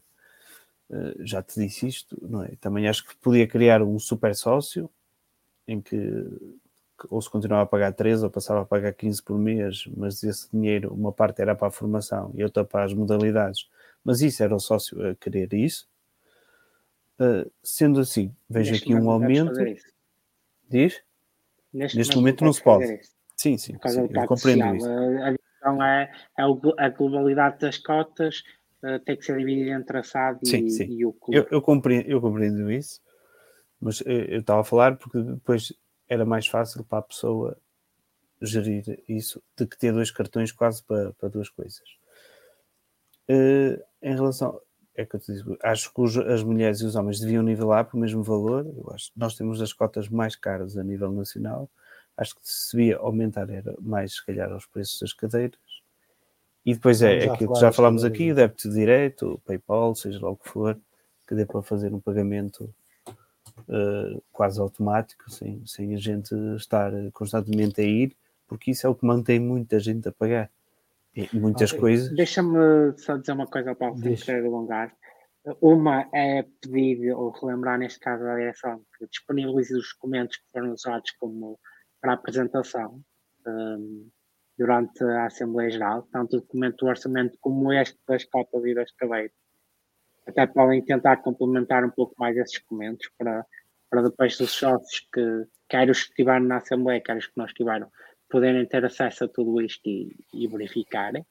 Uh, e por outro, a, a questão de, de, baixar as cotas uh, é uma questão que eu concordo uh, e subscrevo, mas também percebo que neste momento quem está a fazer gestão financeira de Vitória está um pouco preso nesse aspecto, porque neste momento o orçamento que nos foi apresentado já fica no negativo, dá um dá um prejuízo de 4 mil euros. Um, e o Vitória tem que fazer face ainda uh, a compromissos financeiros, neste caso pagar o PER e etc., que já está incluído nestes 4 mil euros negativos, e ainda pode vir a ter que fazer face a outro compromisso que não, não está previsto no orçamento, porque há a expectativa que os sócios possam assumir esse compromisso, uh, subscrevendo as ações de Mário Ferreira, mas aquilo que os sócios não subscreverem, até 1 milhão 900 e 250 mil euros, corrija-me se estiver enganado, Paulo, uh, terá que ser assumido pelo Vitória. Uh, e, neste momento não parece que, que seja o clube, a SAD nem tanto, a SAD tem outras fontes de rendimentos, mas o clube, cuja fonte principal de rendimento ainda é as cotizações, por incrível que pareça, um clube com várias modalidades, patrocínios para as modalidades, a sua maior fonte de rendimento ainda é as cotizações, que são divididas com a SAD. Não se pode dar ao luxo de, neste momento, estar a cortar sem ter onde, onde repor. E parece-me que isso também influencia um bocadinho aqui estas decisões. Não sei se influencia ou não, do lado de fora, de quem está a avaliar, como é o meu caso, parece-me que isso terá estado no subconsciente de quem estava a definir este plano. Ok. Avancemos então agora para os lugares anuais, que tem uma nova definição. Só, só uma coisinha, uh, do 0 aos 3, sei que tu dizes 0 aos 2, mas na prática até aos 3, não é? Só a partir sim, quando sim. fizer 3 anos. Pá, eu, para mim, nunca, nunca fez sentido sequer pagar. Se não se pode entrar no estádio, se não se pode entrar quase em pavilhões nesses, nesses, nesses locais, não se, e não se pode, por um motivo lógico, não é? As pessoas se levam, é isso, estão por sua conta e risco, não é? Mas não levam porque se houver algum, algum problema no estádio, como já tivemos uma carga policial, por exemplo, no, no jogo aqui em casa, que, que, nós nos lembramos, que se tem que fugir, que se de repente com uma criança de colo é sempre uma, mais complicado. Uma situação e problemática. É, e depois a criança e isso para mim nunca com... fez sentido. E depois ficam logo os três anos pago, depois quando a criança já tiver alguma desenvoltura, já tenho ali o cartão, está ativo, é muito mais fácil e muito mais simples, porque eu às vezes, da minha filha, até me esquecia, que, que só um ano, até me esquecia. Eu já nem sabia se, será que ainda dá para pagar a cota? Só depois do tempo de atraso, mas pronto. Vamos então para os lugares anuais que, que têm uma nova designação por, é, por Ticket Season. Não, não, não vou focar aqui muito nos descontos, porque isto está, está assim um bocado confuso. Uh, vou só focar aqui no, no aumento de, das cadeiras. Uh, em relação à tribuna poente, que era de 125 euros, passou para 140, ou seja, um aumento de 15 euros. A poente superior, que era de 55, passou para 65, um aumento de 10 euros. A nascente tribuna, que era de 45, passou para 55, também aqui um aumento de 10 euros. A nascente superior passou de 35 para 40, aqui um aumento de 5 euros e a Sul Superior que passou de 25 para 30 euros, também com um aumento de 5 euros. Humberto, parece-te bem este, este reajuste, aliás, o termo mais utilizado para estes aumentos foi um reajuste que propriamente um aumento. É, é, eu parece-me bem porque lá está, se nós temos a, das cotas é, mais caras do, do, país, também temos é, algumas das cadeiras mais baratas. É, eu, eu, penso que não falaste de, das bancadas inferiores, pois não? Uh, nascente, uh... nascente e poente inferior. Não, por acaso não. Não tenho aqui esse documento. Essa folha. Eu penso que existe um aumento de 5 euros nessas Mas também é um aumento de 5 euros também. também. É, e esse, esse é o, o aumento que eu, que eu estou mais contra, porque acho que o Vitória não enche o estádio e, é, e no seu produto mais barato não devia de de, de, de fazer a alteração, uh, porque basicamente temos também que procurar uh, um bocado incentivar uh, as pessoas a, a, comprar a cadeira, mesmo que só vão, porque é aqui a questão, mesmo que só vão às vezes um ou outro jogo, ou que só estejam a planear dois jogos por época e se calhar não lhe compensa comprar a cadeira. um facto é, se nós tivermos a, a cadeira comprada, mesmo que, que, o tempo esteja mau e tudo, estamos mais suscetíveis a ir a um jogo do que se tivermos ah, que comprar o bilhete. Deixa-me, já agora que tu falaste nisso. E, e era acaso... dizer, e a questão dos 3 euros, eh, que parece uma boa ideia, eh, que tu não falaste, que é eh, a direção vai criar supostamente um, uma possibilidade de quem tiver o lugar na, nas bancadas inferiores, que em dias mais adversos, com chuva e vento, ou seja, lá está, não é convidativo pelo, pela quantia de 3 euros alterarem de bancada. que me parece que faz todo o sentido, tendo em conta que um sócio que, compre, que não tem a cadeira e compra o bilhete de 4 euros pode escolher a bancada para sentar. Penso que só não pode depois ir para, para as tribunas. Uh, ou seja, é, é, uma questão que faz todo sentido e é uma forma do Vitória ter alguma receita extraordinária. Uh, quanto às outras bancadas todas, eu concordo com o aumento. Uh, não, não, há muito a dizer, lá está. É, temos, uma, temos as cadeiras baratas, um aumento de 5, 10 euros ali também não aí não é onde, onde faça muita moça, porque não é podendo um pagar esse aumento. com aumento, digamos assim. Eu acho que, okay. não podendo pagar esse aumento, há sempre um outro sítio no estádio para acolher, eh, para acolher esses adeptos. Por isso, é que acho que as bancadas inferiores, essas aí, podia manter eh, okay. facilmente o preço. Só, só, para, só para, para informar melhor aquilo que o Berto está a dizer em relação aos bilhetes de 3, 4 euros, o que a direção pretende é, nos dias que está a chover, é, que normalmente o pessoal até aproveitava para subir da bancada inferior para a bancada superior, é, vai criar um bilhete para esses dias, digamos assim, onde as pessoas podem comprar o bilhete, terá um custo entre os 3 e 4 euros, ainda não está definido, e, por exemplo, eu que se tiver uma cadeira na nascente inferior e naquele jogo está a chover muito e eu quero ir para a nascente superior, havendo disponibilidade de cadeira, que à partida, infelizmente, deve haver, o ideal era ter as bancadas cheias, como é óbvio. Uh, posso, ir à, posso ir às bilheteiras, compro um bilhete de 3 euros e vou para, para, para a nascente superior. Uh, do, uh, Filipe, como é que tu vês este, este reajuste nos valores das cadeiras? É um reajuste simples, fará alguma diferença, mas não será muita. Um, é um sinal, lá está, é isso que me faz pensar que que aquilo que foi feito agora poderá ser o início e não, e não o fim. Uh, porque há este ajuste, mas, mas acho que estaremos a caminhar, se calhar, cada vez mais no sentido de, de transformar a, a, questão das cotizações e, e, das cadeiras, invertendo um bocadinho os valores, tornando a cadeira mais cara e podendo, quem sabe, tornar as cotizações um pouco mais, mais baratas Uh, mas isso terá que ser feito mediante uma revisão dos estatutos e, sobretudo, do Pacto Social. Uh, neste momento, isto é basicamente uma atualização na inflação, uh, inflação de muitos anos, porque as cadeiras há alguns anos que já não, já não sofriam uma atualização. não tenho muito que lhe dizer, acho que não, não há nada que, que, que seja assim exorbitante nesse okay. aspecto. Domingos, qual a tua opinião? Já, já foi quase tudo dito. Acho que só a única coisa que podia acrescentar é que acho que devia existir, não sei se é possível, a possibilidade de pagar em, em duas tranches,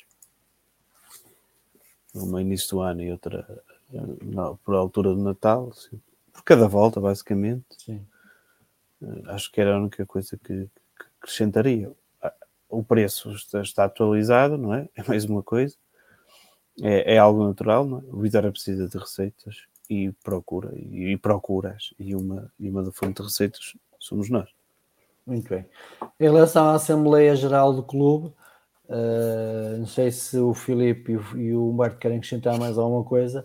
E eu, pelo menos, só tenho, mais, só tenho mais uma nota para acrescentar, mas já te passo a voz, uh, que tem a ver com uma declaração do vice-presidente Diogo Leite Ribeiro, em relação ao preço do euro para as modalidades, onde ele afirmou uh, que um euro é pouquinho para as modalidades, mas eu acho que Vitória devia repensar era a forma como é que atribui o dinheiro para as modalidades, isto é, o futebol tem que ser autossustentável e o dinheiro das cotas tem que ir, se, se não for a totalidade, pelo menos grande parte da totalidade das cotas para as modalidades, e não passar de um euro para 3 ou para 5 euros para as duas modalidades. Que temos é que rever, inverter o processo do que propriamente estar a aumentar mais a despesa para os sócios.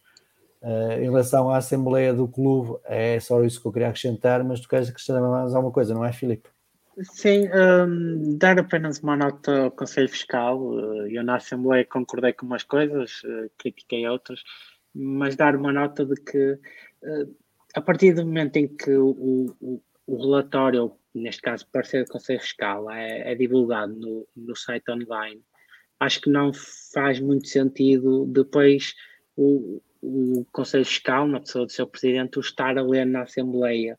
Acho que quem vai para a Assembleia eh, verifica os documentos antecipadamente e como tal faria assim sentido uma intervenção do Presidente do Conselho Fiscal que pudesse acrescentar ou explicar o porquê daquele parecer e não estar a fazer uma leitura palavra a palavra do, do, do parecer, porque isso acaba por ser gastar tempo, que a maior parte das pessoas já, o conheceria, já conheceria o parecer e não parece que seja a melhor forma de, de tratar o assunto.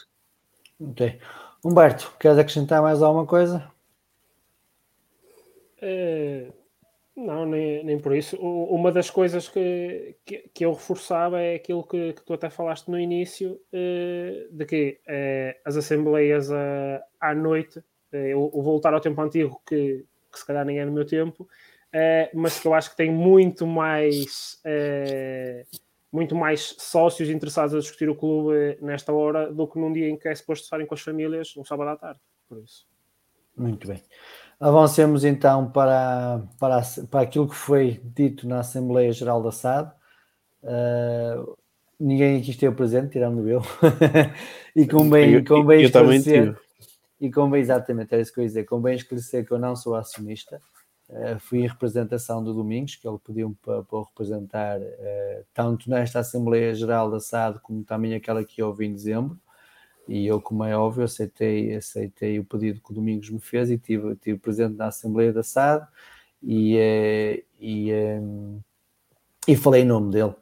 Uh, em termos de novidades, uh, foram aquelas que, que nós já, já publicámos hoje durante o dia. Uh, Vou-vos perguntar qual é a vossa opinião sobre aquelas três notas que nós publicámos. Começamos pelo Diogo Jota. foi outra vez reafirmado. Diogo Jota? Diogo Jota, Jota Silva, já é a segunda vez. agora entusiasmaste. Quem nos era, quem nos era. Eu já buscava o Liverpool.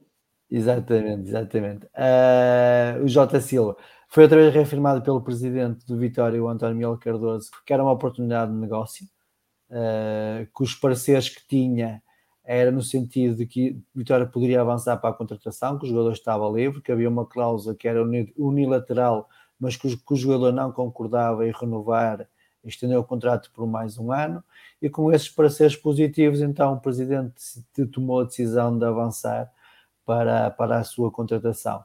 Sendo que eh, o presidente está, está para defender os interesses de Vitória, mas também está aqui para manter boas relações com todos os clubes, e nesse sentido eh, existe já uma, uma, uma, plataforma de entendimento que estará perto de ser concluída com a Casa Pia para que o, o problema seja resolvido o mais breve possível.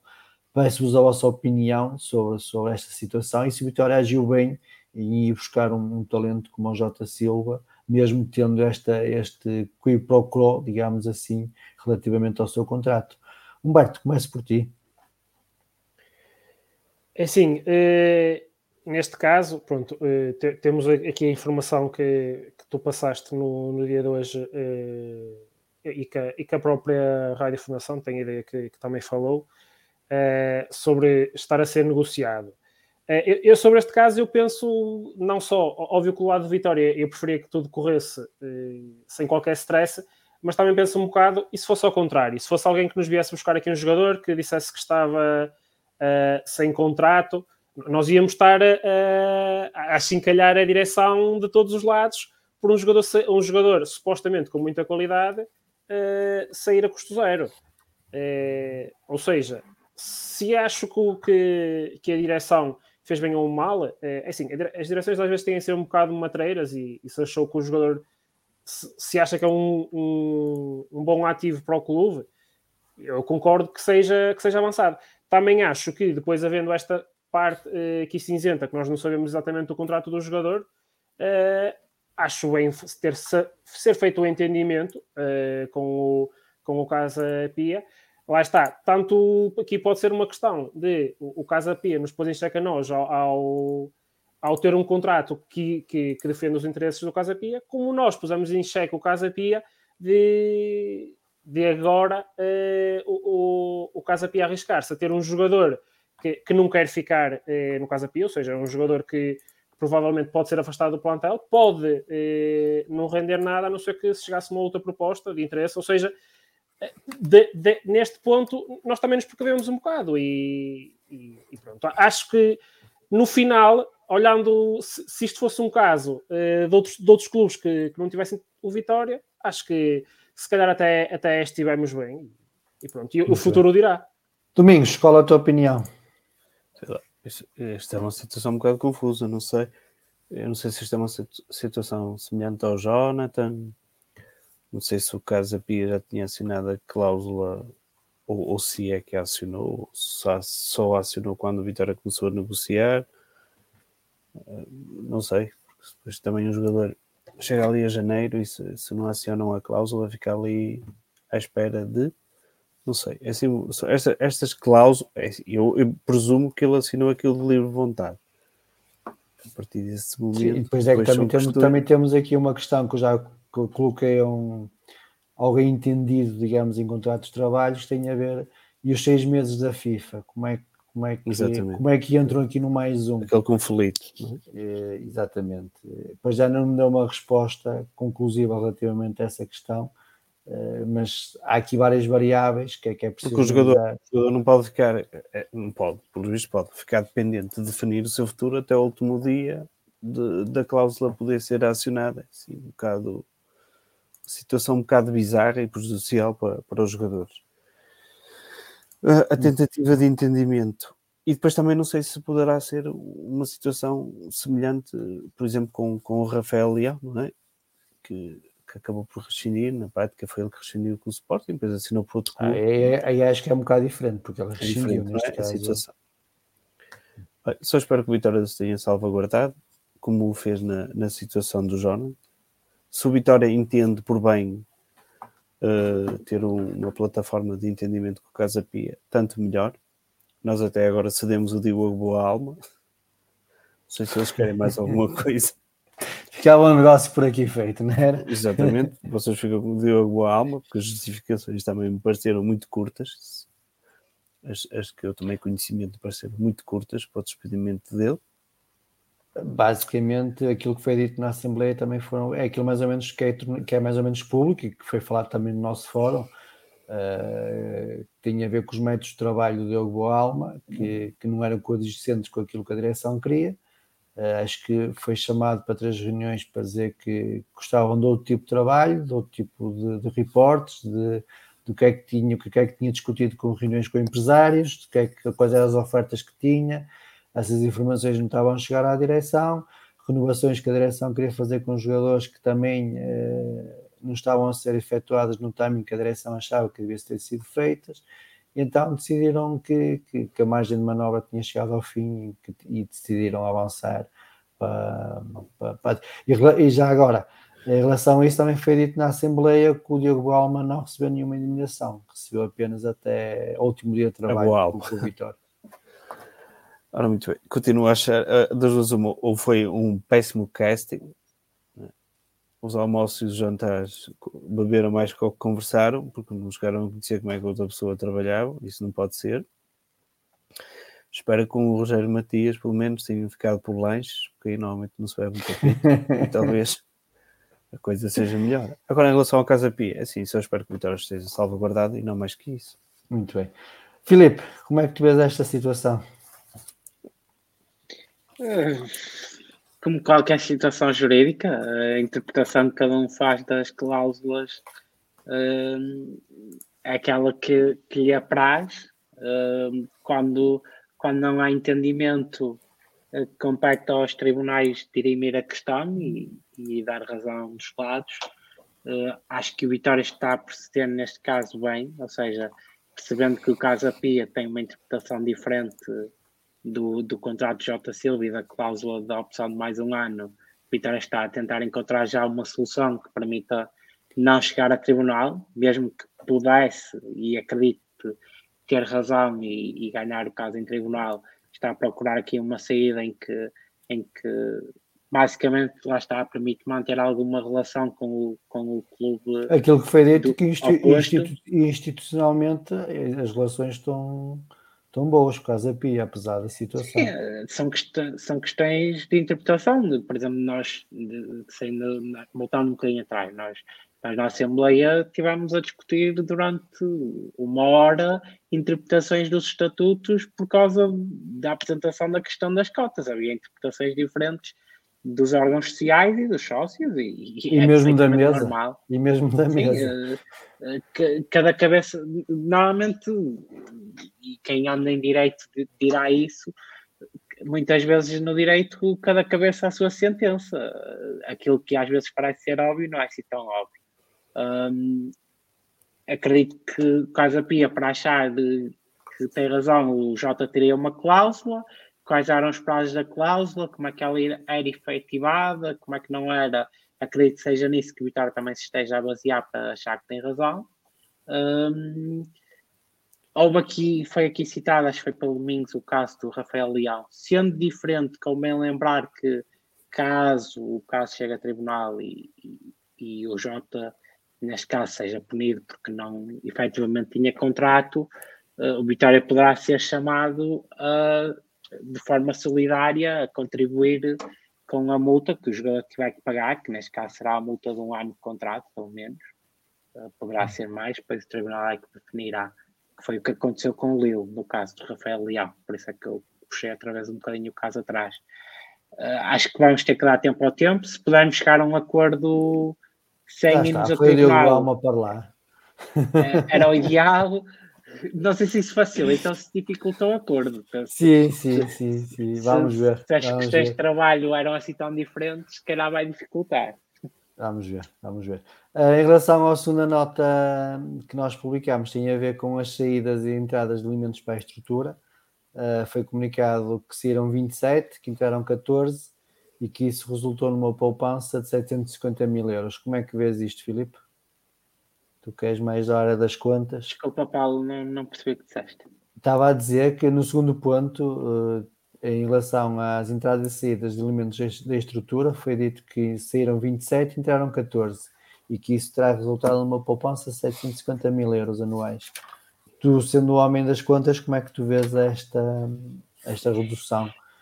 É só pelas saídas ou é também pelo valor que era pago aos funcionários, digamos assim? 27 sendo, para... sendo que para... não tens acesso à informação toda, como é óbvio. Exatamente. Uh, basicamente, as pessoas que saíram permitiram uma poupança de 57 mil euros, 58 mil euros por cada uma.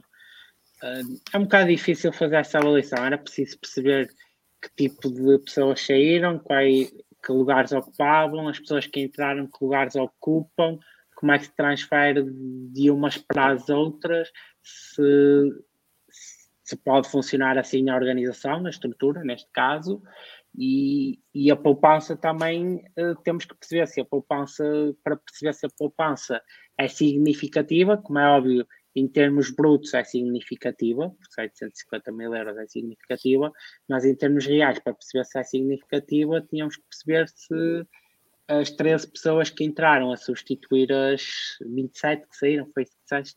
Sim. Eu estou um bocadinho fora desses números. Sim, uh, sim. Se realmente. 27 saídas e 14 entradas. No deve e no haver já era realmente uma poupança ou se a coisa terá ficado em termos custos ela por ela, em termos reais o real e o bruto às vezes não, não são iguais. É um bocadinho como o salário, o salário bruto aumentar, mas o salário real diminuir. Exatamente. Humberto Domingos, querem acrescentar alguma coisa relativamente Muito. a estes dados? Diz Domingos. É assim, uh, o, que, o que é que é poupança? Poupança é quando o dinheiro que tu gastas naquela pessoa não te gera nada, te gera riqueza. Temos, por exemplo, o nosso nós tivemos agora um processo que entrou em tribunal contra a Vitória para pagar-nos 400 mil euros. É? 377 mil. Vamos arredondar para cima, pode ser. Assim, à volta de 400 mil euros. 400 mil euros foi o que ele pediu à Vitória. Vitória Exatamente. E eu, eu pergunto-me o que, é que, o que é que essa pessoa, qual foi o aporte que essa pessoa trouxe ao Vitória, de positivo. Que valor, o que é que ela acrescentou ao Vitória, de positivo. Por isso, isto é, é sempre relativo. Naquele, no caso dele, será poupar direto, não é? Temos Sim. outros casos, por exemplo, olha, eh, eh, como por exemplo aquele, o observador que tínhamos em França, que nos metemos aqui o Bambo, o Tucará e outros que tal. Se o dispensarmos, nesse caso, se calhar um valor inferior, já não é tão positivo. Ou seja, depende sempre do valor que, que a pessoa. Mas eu penso que esse observador já foi dispensado no tempo do Lisboa, do, do anterior presidente. Deve ter, como estava a trabalhar bem, foi-se embora. Provavelmente. Mas os- ou seja, o que descobriram os potros todos nacionais. Exato, o, o, descobriu os- exato, o que estava a trabalhar bem, isto, isto é melhor mandar embora. Mas pronto, o que eu quero dizer é que nós, nós quando vamos, no, no- se calhar na atualidade, temos mesmo que poupar este dinheiro, certo? Mas depois, quando o pouco que, que gastamos, temos que definir as pessoas adequadas para o receber. E as pessoas adequadas para o receber são as pessoas que trazem algo ao clube, que acrescentam ao clube e que permitem ao clube ganhar dinheiro e crescer. Geram De outra forma, é só gastar dinheiro, sejam 17 ou 24 ou 35. Isso, isso é indiferente. Muito bem.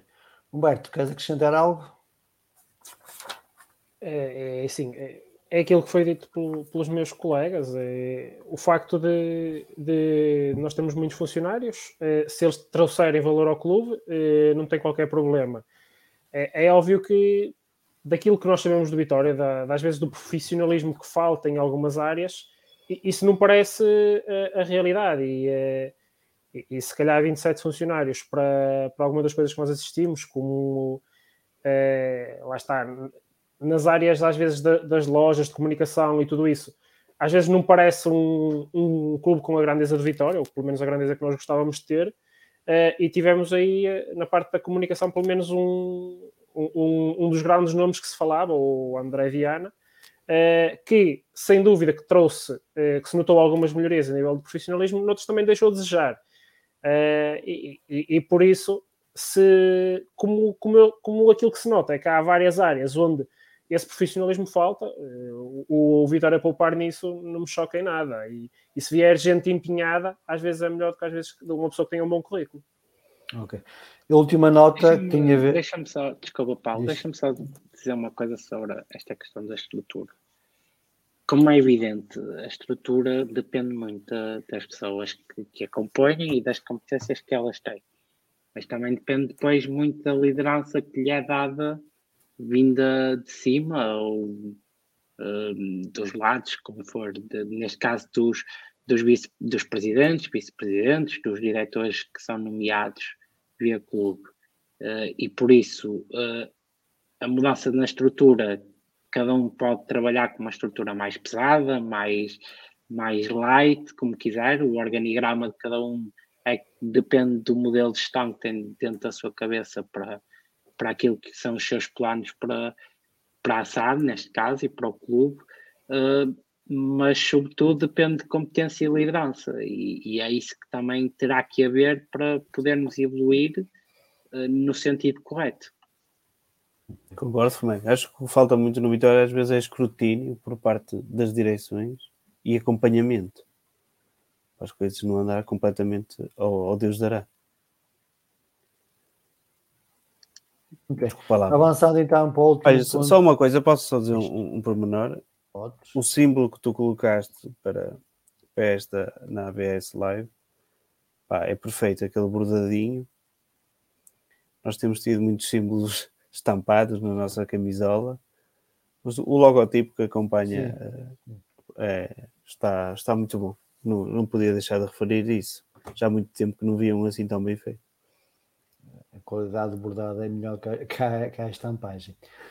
Uh, a última nota que nós também publicámos hoje durante o dia, que tem a ver com a lista de diretores que, que foram anunciados na, na Assembleia Geral da SAD, uh, pessoas que estavam próximas da lista, não, não, não- estavam nos órgãos sociais, mas estavam dentro, dentro digamos assim, da lista, uh, que tem a ver com o André Guimarães Pereira, que vai assumir a, a pasta, uh, ou vai estar mais ligado ao futebol e à academia. O Armando Guimarães também, além de ser eh, vice-presidente do clube, eh, também vai estar incluído na SAD com recursos humanos e associados. O Ricardo Almeida, que vai estar ligado com contabilidade e financeiro. O José Eduardo Viamonte, que vai estar aqui, é uma novidade, pelo menos uh, a nível institucional alguém ligado à parte comercial e marketing. E temos o Bernardino Jordão, que vai estar ligado a infraestruturas e financeiro. E temos também o Pedro Marelo, que também passa da, da vice-presidência para o futebol formação. Em relação aos outros dois vice-presidentes, por acaso falhou na, na, nota, o Diogo Leite Ribeiro também vai estar ligado com a parte de contabilidade e financeira e o Nuno Leite vai estar ligado com, com a parte de, de futebol.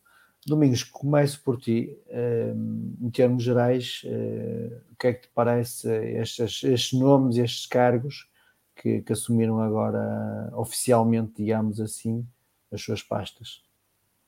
para já, para já não, há, não, há, não há muito a dizer. Tipo, uh... Sim, não, há, não há assim muito trabalho, mas. Exatamente. Quer dizer, trabalha muito. Não trabalha falta. trabalha muito e tenta ter em conta as condições económicas que encontraram a vitória, ainda mais há. Veja só com alguma estranheza alguns trabalhos em part-time e outros que nem sequer são remunerados. Não sei se as pessoas têm outras fontes de rendimento ou, ou, ou, como é que pensam gerir o seu tempo, mas acho que nesta altura a Vitória precisa de, de, de ocupação total para dar volta a esta situação. É a única situação que eu vejo assim de incomum. Já falámos aqui muitas vezes de profissionalismo e se temos uma estrutura que gera os milhões que gera o Vitória e com as suas dívidas igualmente milhões, precisamos de, de, de pessoas que estejam de, de corpo e alma como o presidente dizia muitas vezes nas entrevistas que dava, que se calhar a, a, falar no caso do Diogo Boa Alma, eu preciso de gente que entre às oito e sai à meia-noite, preciso. Claro que não é preciso descansar, como é óbvio, mas é nessa perspectiva que eu digo, e, e, e como, como referi anteriormente, tem que ser uma direção presente, participativa, integrada, e para isso não vejo como se possa fazer em parte-time. Muito bem. Humberto, como é que tu vês esta, esta, este anúncio por parte da, da, do Conselho de Administração sobre os, os diretores da estrutura vitoriana?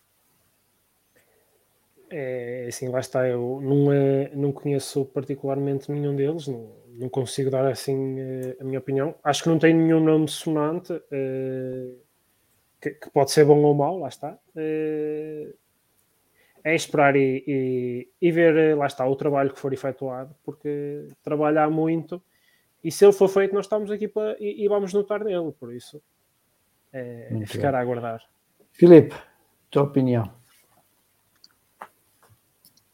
Gostava de saber as competências de cada um para os cargos que vão, que vão ocupar. Um, era a primeira coisa. Uh, em relação aos salários, uh, pronto, foi os salários que o Vitória decidiu pagar 1250 euros, acho que foi isso que foi falado ontem, certo? Por Sim, um part-time. Por um part-time, parece-me um bocado exagerado, mas depende das competências da pessoa. Se for uma pessoa extremamente competente, até pode ser barato.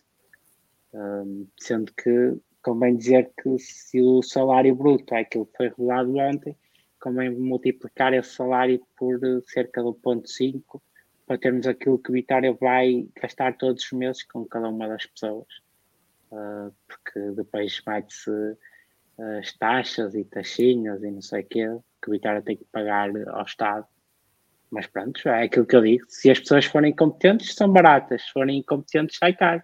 Mas isso tanto vale para um salário alto como para um salário mínimo. Uh, é sempre assim. Muito bem. Querem acrescentar mais alguma coisa sobre aquilo que foi tornado público na, na Assembleia? Eh, nomeadamente, por exemplo, sobre a comissão de, de vencimentos que tem o regresso do Francisco Príncipe, que, que esteve na direção do Júlio Mendes. Não, Olha, não sabia, fiquei a saber agora. Deste-me uma novidade. Eu acho que estás a dar novidade a toda a gente. Não, já, já foi, já, acho que já foi falado durante o dia. Não acho que sejam. Acho que houve uma notícia do Guimarães Digital a dizer quem era a nova comissão de vencimentos, que era o Diogo Antunes, um, o Francisco Príncipe e estava a faltar agora o terceiro elemento. Uh, espera aí, deixa-me só ver eu encontrei aqui a notícia do Guimarães Digital que fala sobre Eu pensei que vocês estavam atualizados. Enquanto procura, enquanto procuras, eu, eu vou dar a minha opinião. Não me surpreende, não me surpreende. E o Luís, é, Luís Filipe de Moura André Leite Pereira. Foram os três nomeados para a Comissão de Vencimentos da SAD.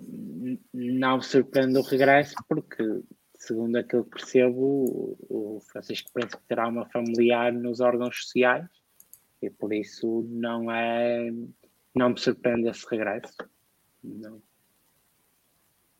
Ok. Será pouco sim. Porque tenho, porque tenho uma familiar. o meu critério. Opa, infelizmente às vezes eh, acho que percebes o que eu quero dizer e, e sabes Sim. também como eu que às vezes no Vitória as funcionam. critério único. Exatamente. É um bocado ali limitado às É famílias. uma das qualificações. Que esse é da família? Não creio. Muito bem. Início da época, abrimos ontem a oficina. a grande novidade foi, foi o empréstimo do, do Tony, Tony Barakovic. Eh, já agora ficam também com a informação que o Edu vai pagar o salário por inteiro do, do Tony. Eh, em termos de, de entradas, eh, não houve eh, nenhuma surpresa de última hora, pelo menos para, para a entrada da oficina. Em termos de saídas, foi só esta, sendo que o mercado está aberto e, e, é- e o Vitória precisa fazer dinheiro para fazer face às despesas uh, de um orçamento que deverá rondar, isto sou eu que estou a perspectivar, atenção, os 15 milhões, mais coisa, menos coisa, uh, aqui um corte da volta a 7, 8 milhões em relação à época passada. Uh, como é que vocês viram este início, este arranque das oficinas? Uh, com o plantel quase todo da época passada, lá está, com a só, a só a saída dos jogadores que acabaram o contrato e agora a saída do Tony. Domingos, começo por ti. Mal era se se, se o Edjo não, não pagava o ordenado ao Tony. Isso. Só faltava este. Há empréstimos que Normalmente esse tipo de empréstimos é, é para jogadores jovens e para, para valorização do atleta. Eu sei que há empréstimos que, mas eh, não deixava de ser bizarro. Mas tendo em conta a situação atual do Vitória, dá-se ao luxo de dispensar um jogador e ainda pagar o ordenado dele para jogar por outro clube. Era, era, era cereja no topo. Não, não acho que tenha sido um, um negócio fenomenal. Acho que podia haver ali uma taxa de, de, de, empréstimo. O jogador foi titular muitas vezes, não é nenhum não é nenhum portento, mas também se calhar após um ano cá podia até estabilizar, como já aconteceram com, com outros. Não sei se houve ali algum problema a mais. Sei que, sei que o empresário falou e muito antes, isso sei. Uh, Sei, Vitória- sei, sei, quer dizer, sei, sempre foi divulgado na, na Assembleia que o Vitória também chegou a receber uma proposta ah, para vender o, o Tony Barakovic, mas ele não, não terá aceito ir para, para o clube em questão. Ah, portanto, arranjou-se aqui um. Pois, é pena, eu acho que o único problema deste negócio, além de não ter dado nenhum dinheiro para já no imediato ao Vitória, é o facto de não haver uma cláusula de, de compra obrigatória também, que condiciona sempre um bocado, fica sempre aquela situação pendente. O, jogador, o jogador pode acabar por desvalorizar, também pode acabar por valorizar, é certo, mas valorizar, eles podem sempre acionar a cláusula do milhão e eles ficam, ficam a ganhar. Se desvalorizar, devolvem a, a procedência e nós ficamos com um ativo desvalorizado e depois sem, com, com dificuldade para, para, para depois vender ou, ou resolver a situação de outra maneira. Não é o tipo de negócio que, que me agrada. E agrada-te ver a maior parte dos miúdos ainda aqui a treinar? Ah, isso sim, acho que ah, a parte dos miúdos e alguns que vieram do sub-19 qu- quase diretos O caso do Nogueira e do Alberto. e do Alberto. O Alberto não fez ali umas, umas graçolas na equipa B, mas e, e o Nogueira ainda teve no sub-23 e tal, e, e, e o Alberto também. Vou-te vou-te dar um- uma notícia também, se calhar em primeira mão, ou que não sabias. Tinha a ver com o Nogueira, que ele, pelos vistos, está, está a ser observado aí por um clube de topo de Inglaterra. Pronto, muito bem. Quem é que é? Não, não podes saber tudo. Olha, Não podes saber tudo. exato. Mas É assim, eu, eu fico contente, primeiro, fico contente por ele, é? Pelo jogador, não é? pelas pessoas que o captaram, e depois por perceber que se calhar às vezes é preciso vir alguém lá de fora para se reconhecer um reconhecer o- talento cá dentro. Provavelmente foi por causa disso que ele se calhar foi entregado agora no estágio Pois, prévio. é o que eu estou a dizer, Isto eu é estou preciso- a especular, atenção. Sim, sim. Mas, não, mas não, é, não, não, é, não é novidade, não é situação virgem. Não, tivemos o caso do Herculano, por exemplo, né? E houve aquele interesse, tivemos que renovar com ele à pressa, pagar-lhe uma chura de um, de um- de um valor e Pois. tivemos que entregar para ver se, se conseguimos fazer negócio. Como é que viste agora a operação, a, a operação também do Thomas Andel, depois de 3, 3, salvo 3, 4 meses parado a tentar fazer uma recuperação pelo método tradicional, avançou-se para a cirurgia É porque- eh, é porque a não- inícios da, da, da pré-época. Pois, eu não sei, o, o tratamento, não é? isso já é mais o, o departamento médico, tentar um tratamento mais convencional que, que terá ou que teria um determinado período de duração e, e findo esse tempo iam avaliar, avaliar a situação. Pá, avaliaram, viram que, que o melhor caminho seria a operação, não valia a pena continuar, que não havia progresso, ou seja, não havia recuperação e saltaram para, para a cirurgia. É uma pena para ele, mas vai perder a pré-época, que é sempre uma fase importante. Todos os jogadores que, que a perdem sofrem um, um bocadinho mais, pelo menos essa é a ideia que eu tenho. Mas também pode ser que surja mais tarde no campeonato. O que é importante é que recupere bem, fique bem. Também é importante, como estavas a falar, temos o plantel quase todo, é? Eh, quase todo, já uma grande parte do plantel Uma já, boa já- base. já, boa base a treinar, com exceção dos jogadores que, que já mencionaste. Ou seja, era, era possível fazer um 11 com, com um 11 e mais su- suplentes com os jogadores que estiveram cá a época passada, o que eu acho que é sempre bom para, para, um, para um trabalho de um treinador e mesmo para a afirmação de- dos jogadores que falaste, dos jogadores jovens e mesmo dos que já cá estão para poderem eh, demonstrar outros. Antes dar, antes de dar a palavra aos outros dois, eh, tens alguma expectativa em relação àqueles que subiram do Sub-23 da equipa V e até do Sub-19 que estar agora na pré-época? Algum jogador que tu gostar, eh, que tu além de tu gostares, que tu vejas tem potencial para, para, o Pepa o integre na equipa principal? É sim, potencial eu vejo que tenho. Por exemplo, o, o Alberto acho que tem um potencial gigantesco, mas acho que ele na- nós estamos bem com. Temos o Maga, temos o Bruno, para já, não é? Acho que nesta fase é a fase de afirmação do Maga. Se calhar o Alberto, o melhor, o melhor que tem a fazer nesta, nesta fase é fazer uma, jogar, ganhar minutos. é ir jogando e se calhar ir treinando com, com a equipa A, fazer um ano bom na B, um ano forte, desenvolver o seu jogo e mesmo as capacidades físicas, porque depois acho, acho que tem tudo. O Nogueira é como, tu é como nós, nós até vimos no, no jogo, tu foste ver comigo, do Sub-19, quando, quando infelizmente ele jogou muitas vezes a extremo, nesta fase final, Sim. mas quando ele joga no meio assume outra dimensão e mesmo já nos jogos do Sub-23 já tinha dado muita boa conta de si e será uma situação isso, o, a questão do Nogueira dependerá mais das vendas da, da equipa A da principal, se forem feitas no que respeita ao número de médios, por isso ele tem uma situação mais, mais indefinida, sendo que as portas da equipa B, para já, com a idade que tem, estão completamente escancaradas para ele. Sim. Humberto, passo da bola. Como é que estás a ver este início da época da, da abertura da oficina vitoriana? Eh, bom, começando com. aquele- Apreensivo, optimista. Não, otimista sempre. Isso. eh, do momento em que a bola começa a rolar, os vitorianos acham que, que ganham toda a gente, por isso. Eh, estamos na primeira semana de trabalho, já estou aí a querer o, o primeiro jogo. Eh, em relação, lá está, às entradas e saídas, eu a saída do, Tony também é uma que compreendo menos. Eh, acho. Pronto, é, é empréstimo e a opção de compra é, é um valor muito baixo para um, para um jogador, como o Domingos disse, titular em grande parte dos jogos. É, pode, pode não ter sido a melhor época, mas lá está, também era a primeira época no Vitória, não quer dizer que vão ser todas as épocas igual. Uh, se, nós tentar, se nós despachássemos todos os jogadores que, que, que tivessem aqui numa época e que, que, não correspondessem logo ao seu potencial, uh, também perdíamos muitos bons negócios e muitos bons jogadores.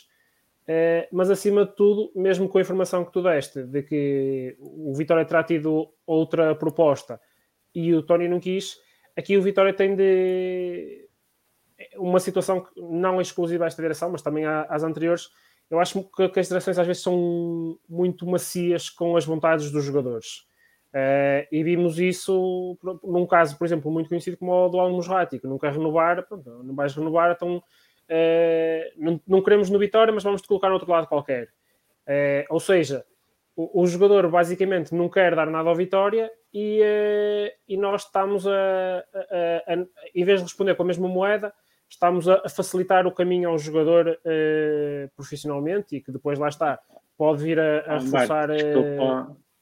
desculpa interromper, mas uh, temos que para que os pontos Gs. O Musrati não, não foi o Musrati que não quis renovar com Vitória. Tanto quanto foi dito pela direção à altura que estava à frente dos times de Vitória, o Musrati não tinha qualidade para estar no Vitória. Como tal, foi dispensado. Pelo menos mas, essa mas foi a justificação pública dada.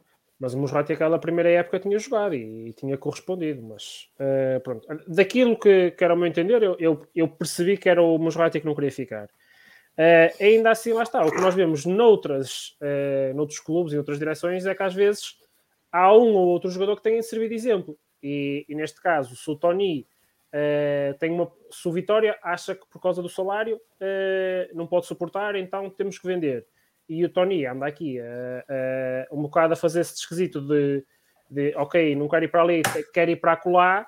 Nós, nós também dizemos, ok, tu vais para acolá se eles pagarem, porque se não pagarem, tu ou ficas aqui ou vais para, ou, ou vais para aquele sítio que tem uma proposta para ti. Uh, e, e, lá está. E nisto às vezes temos que, não com todos os jogadores, claro, porque isso depois também gera mal-estar dentro dos plantéis, mas com um ou outro tem que servir de exemplo. E assim como a Vitória também tem que ter uma aproximação com aqueles jogadores que são maiores influências dentro do plantel. Uh, não acredito que o Tony seja o caso. Uh, sobre o, o, plantel que temos agora para iniciar a época, uh, eu acho que lá está, não, ele não está assim tão diferente do, do ano passado. acho que é mais na, ali nos extremos que, que mudou um bocadinho e que me preocupa um bocado mais, e, e o ponta de lança, claro. Uh, mas ainda assim acho que temos uma, uma boa base. O mercado ainda, ainda faltam mais dois meses e uh, se a direção fizer um bom trabalho ainda pode melhorar. Muito bem. Filipe. É para ser campeão, não é? é Oi, Toral já. Toral. Não, vamos reservar. não vale a pena. Uh, o Inácio Toral. sabe o que dizia, não é? Toral. Uh, uh, pelo menos é, é assim que eu acho que o Vitória deve pensar. É para ser campeão e quando não der para ser campeão é para ser segundo, quando é para não ser segundo é para ser terceiro e, e esses têm que ser os objetivos do, do Vitória. Um, a época começa com a equipa e com o plantel que temos, uh, que é os jogadores que ficaram, o acrescente dos, daqueles que terão sido os melhores da equipa B, uh, ou aqueles mais promissores da equipa B. Um, veremos no corte final do plantel, que a 31 de, de agosto será muito provavelmente uh, diferente de, da composição atual, ou bastante diferente. Veremos quantos sobram, quantos ficam. Uh, há uma coisa que eu espero ver este ano mudar, que é a gestão do, de ativos de Vitória. Uma questão que eu já tenho aqui falado várias vezes, que é sobretudo nos jovens jogadores que que já fizeram o seu percurso na equipa B e que, e que claramente têm que dar o salto, seja para a equipa principal Vitória, seja para fora do clube, para outras realidades, porque a equipa B não pode servir para, para um jogador ficar ad eterno. Uh, chega a um ponto em que temos que perceber que a equipa B já deu o que tinha a dar ao jogador e o jogador tem que, tem que conhecer outra realidade, seja a da equipa A de Vitória, seja, seja a de outro clube, por empréstimo ou o que for no, no modelo que melhor defenda os interesses do Vitória. A situação de Borekovic, uh, percebendo aquilo que o Humberto estava a dizer, também não esquecer que se calhar também é o interesse da nossa parte em desfazer-nos do jogador, do, do peso que provavelmente teria a nível salarial. Uh, infelizmente, o rendimento de Borevkovic na última época faz com que se calhar olhemos para esta decisão sem grande, sem grande pena. Não sei se iremos ficar a perder muito ou a ganhar, veremos. Ainda é cedo uh, para, para tirarmos conclusões sobre isso. Um, mas esta é uma vitória ainda muito. Uh, é uma vitória de início de época. Acontecerá a vitória este ano, aquilo que tem acontecido todos os anos, que é será durante o mercado que irá fechar o seu plantel. Não parece que esta seja de longe a versão final.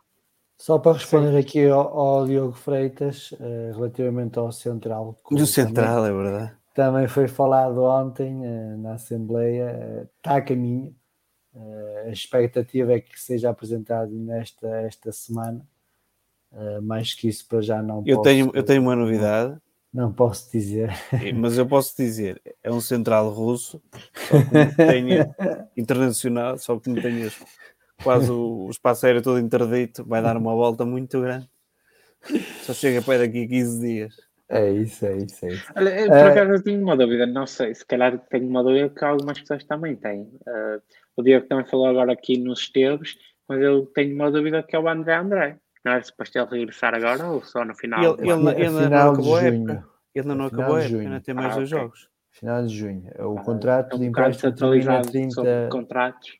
Termina 30 e, de junho. E provavelmente ainda vai ter direito a férias depois disso. Uh, a expectativa é que possa ficar onde está, sendo que o valor que, que se falou na altura do milhão poderá, poderá não chegar a tanto, infelizmente. É, é, é as, é as, as, as, cláusulas. Vamos aguardar, vamos aguardar.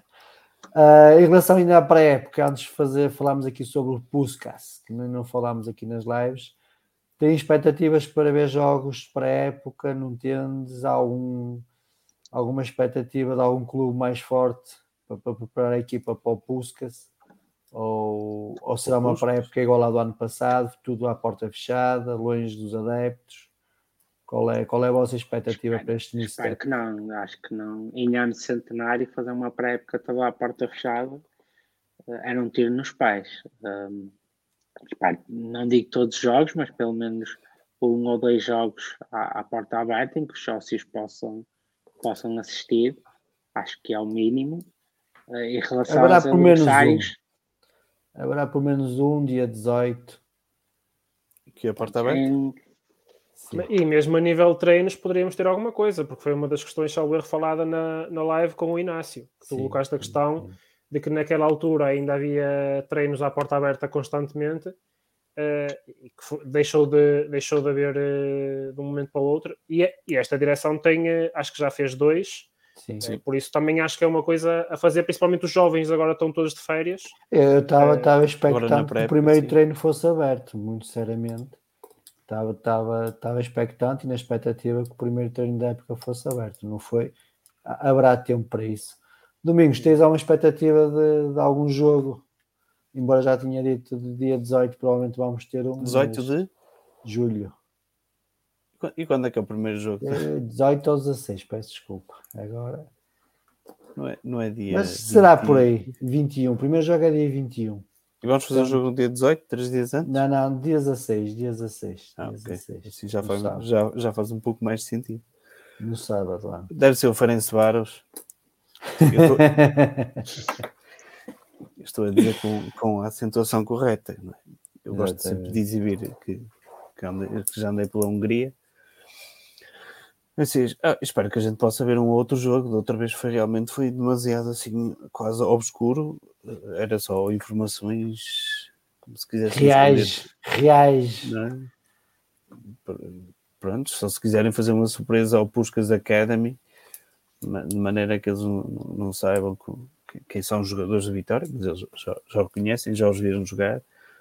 A Vitória provavelmente não vai, demorar, não vai mudar muito as suas dinâmicas, por isso também no cima, naquela fase pré-época em que se experimenta muita coisa, acho que um jogo ou outro pode ser perfeitamente eh, aberto ao público ou televisionado e nós agradecemos, até porque nós devíamos aproveitar isto, nós que precisamos sempre de dinheiro e já falamos aqui muitas vezes de dinheiro, nós começámos a pré-época cedo, a Sport TV não, não, não tem nada para transmitir.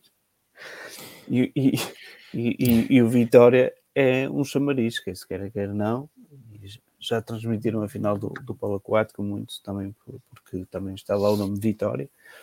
Vitória traz sempre gente, gente, gente para ver e eles, e eles querem isso. Por isso há que aproveitar, se calhar, ver se ter alguma fonte de rendimento. Em relação ao Puskas Academy, é levar, é levar o nosso guarda-redes, o Antal, não é? É levar de Cicerone, porque ele já conhece aquilo tudo.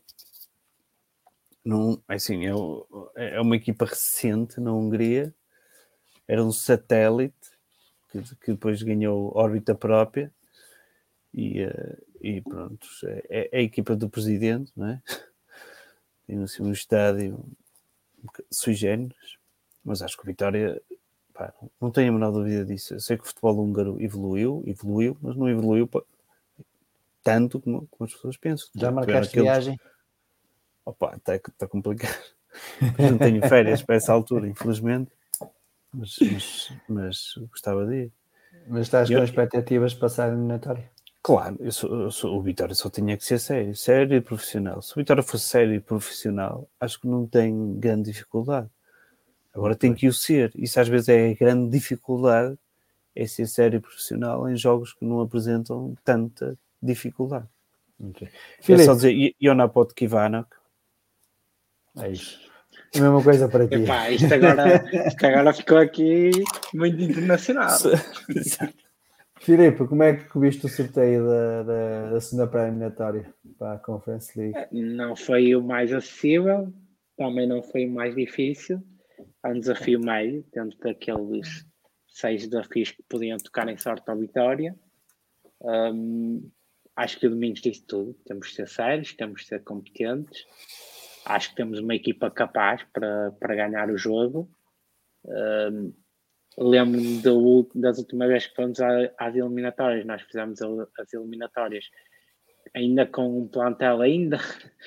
Se este plantel para mim ainda não está fechado, o, o das últimas eliminatórias muito menos estava. Uh, aliás, lembro-me de ter jogado o João Correia, por exemplo, e outros que tal, que depois no, no final. O Alves Moratti, o Tabsova. Sim, mas, mas repara, mas, as pessoas hoje em dia dizem mas, isso. Mas, jogou o Tapsova, o Musrati, mas quem eram eles quando jogaram, não é? é isso que eu estou a dizer, o que eu estou a dizer é, é, é encontro ao que estás a dizer. Na altura, uh, dizer, estamos isso. a jogar com as pré-eliminatórias com, com os, acho que, acho que não jogadores da B. A, a, questão da juventude até pode servir em, em, em, em não, serviço de vitória. Mas aí é, desculpa, Almi, mas aí é, nós tivemos aí, não foram muitos, não me recordo assim que fossem muitos, muitos jogos pré-épicos, mas foram alguns e que deu para ver que se calhar o Tap Soba e os Musrati até tinham qualidade para oh, jogar, oh, né? Tudo bem, Paulo, mas o Tap Soba já, já estava aqui há dois anos e o Alzmurati há três. Certo. Mas repara, da nunca, mesma forma. Nunca ninguém os tinha ir, posto a jogar. Também já Sim, deu para. Já, já, já tivemos tempo para ver que o Maga tem qualidade, o André Almeida tem qualidade, o Andal infelizmente está lesionado, por isso não contará para estes jogos, mas também sabemos que alguns destes jovens terão qualidade. Uh, a questão para mim aqui é: a juventude pode, ser, pode funcionar em serviço de Vitória, porque, como é óbvio, qualquer jogador que esteja no Vitória e os, os, mais jovens ainda mais querem estar numa competição europeia pela, pela experiência, pela valorização que isso lhes pode dar. E o Vitória tem que jogar com isso na motivação interna. E depois é, é garantir que se é competente e, e, que se, e, que se, e que se trabalha e que não se vai para o jogo pensar que, que vamos ganhar porque somos o Vitória, com aquela ideia de que somos o Vitória e ganhamos pelo nome, porque ninguém ganha jogos pelo nome, né? da, não ganha da mesma forma que o Vila Real chegou à final, de, à meia final da Liga dos Campeões. Nós também podemos ganhar a Liga Europa desde que nos aplicamos para isso. Muito bem. Humberto. Nós podemos ganhar a Conference League. Cara, eu disse é e preferi lá que tinha cometido um erro. Mas vai é corrigir. Estava a ver se passava. Uh, qual era a questão, oh, Paulo? Uh, sobre as tuas expectativas sobre o sorteio. Ai, do Puskas. Puskas. Uh, é, exato. Não, não, nos calhou, uh, não nos calhou a Faba. não sei se calhou o mais, o mais fácil ou não, mas os nomes que, que, havia, pelo menos, não, não era o mais sonante. Uh, concordo completamente com o, o Filipe. No, o Vitória não pode ir, entrar em campo a achar que, que, está a ganho por ser o Vitória, porque vem de um campeonato uh, mais forte. Uh, é óbvio que o campeonato português é superior ao campeonato da Hungria. Os, os resultados das equipas nas competições europeias mostram isso. Mas entrar em campo achar que, que o resultado está feito é, é estar é habilitar-se a ter uma surpresa. Uh, ainda assim, acho claro que o Vitória tem toda, a, toda a capacidade uh, para passar esta eliminatória e, e, possivelmente daqueles possíveis adversários que, que calhem numa próxima eliminatória também, grande parte, pelo menos, não, não estarão muito longe do nosso nível, uh, mesmo os mais fortes. Tirando o playoff. Exatamente, o playoff, play é, onde, é, é, é, é, onde teremos mais dificuldade e aí lá está no momento em que a bola começa a rodar, entrar com otimismo e achar que vamos ganhar na mesma. É um de cada vez. Exatamente. É isso. Meus amigos, querem falar mais alguma coisa, mais algum ponto sobre a atualidade vitoriana? Eu posso só acrescentar que os artigos os artigos da, do tu, centenário. Tu, tu, nunca mais és convidado, que vies para aqui é casaco novo, quer dizer, vais fazer concorrência, é mostrar dinheiro, é, é, é bandeira do centenário. Não, eu, eu, venho, eu venho aqui promover a marca Vitória para as pessoas também irem uh, às lojas, uh, porque lá está, uh, há artigos do centenário já na loja do espaço, no Guimarães Shopping ainda não tem, que eu passei lá hoje. Uh, e, e, é sempre uma bela recordação. Acho que todos os vitorianos deviam de ter pelo menos uma recordação de, deste ano. Uh, e pronto, é, é, é, o apelo que eu deixo aos vitorianos para passarem na, na loja do espaço, pelo menos para já, que tem estes artigos. Ok. Domingos e Filipe, querem acrescentar mais alguma coisa? Olha, eu acrescento, acrescento ao que já acrescentei. Só só digo, o Vitória só tem um caminho, que nós já todos falamos, falamos em todas as eleições, é o futebol de formação. O melhor que o Vitória tem a fazer, e com todas as cabeças que estão na direção, que têm duas orelhas, é falar com as pessoas que estão lá, as pessoas que se envolveram, é ouvirem, perceberem, porque elas percebem muito bem como é que funciona a dinâmica daqueles jovens, é aprender com elas e, e, e depois atraí-las para, para o nosso projeto, para o projeto Vitória, porque aí é que está o nosso ganha-pão, é na formação, como nós temos vindo, vindo a ver no, nos últimos tempos. E não quero ver mais jogos dos sub-15 do Vitória, em que um centralão do Sporting é Vimaranense, não é? E foi dispensado pelo, pelo nosso clube. Isso é amplamente doloroso. Muito bem. Filipe, queres acrescentar alguma coisa? Não, é fazer votos que esta seja uma época de sucesso, uh, que festejemos o centenário como ele merece um, e que no final da época tenhamos motivos para estar aqui todos reunidos a, a celebrar. Muito bem. Dito isto, uh, desejar também boa sorte à equipa vitoriana, que agora começa uma nova época desportiva. Uh, esperar que também que a nível de comunicação com os adeptos e a união, eh, porque historicamente, eh, já, já disse isto várias vezes, historicamente, quando existe uma comunhão entre os adeptos e a equipa, logo na pré-época, normalmente as, as épocas tendem a correr bem. Portanto, espero que, que, quem está ligado ao departamento de futebol tenha início e atenção nesta pré-época, consiga uh, comunicar, consiga criar momentos uh, em que os adeptos estejam junto com a equipa para que essa elo de ligação entre adeptos e equipa consiga uh, alavancar a época desportiva de Vitória. Quero agradecer ao Domingos, ao Filipe e ao Humberto estarem aqui a comentar o Vitória e agradecer também quem nos seguiu durante estas duas, quase duas horas e meia, nos, nos assistiu. Resta-nos já o resto da boa semana e viva a Vitória. Viva! E nós também agradecemos.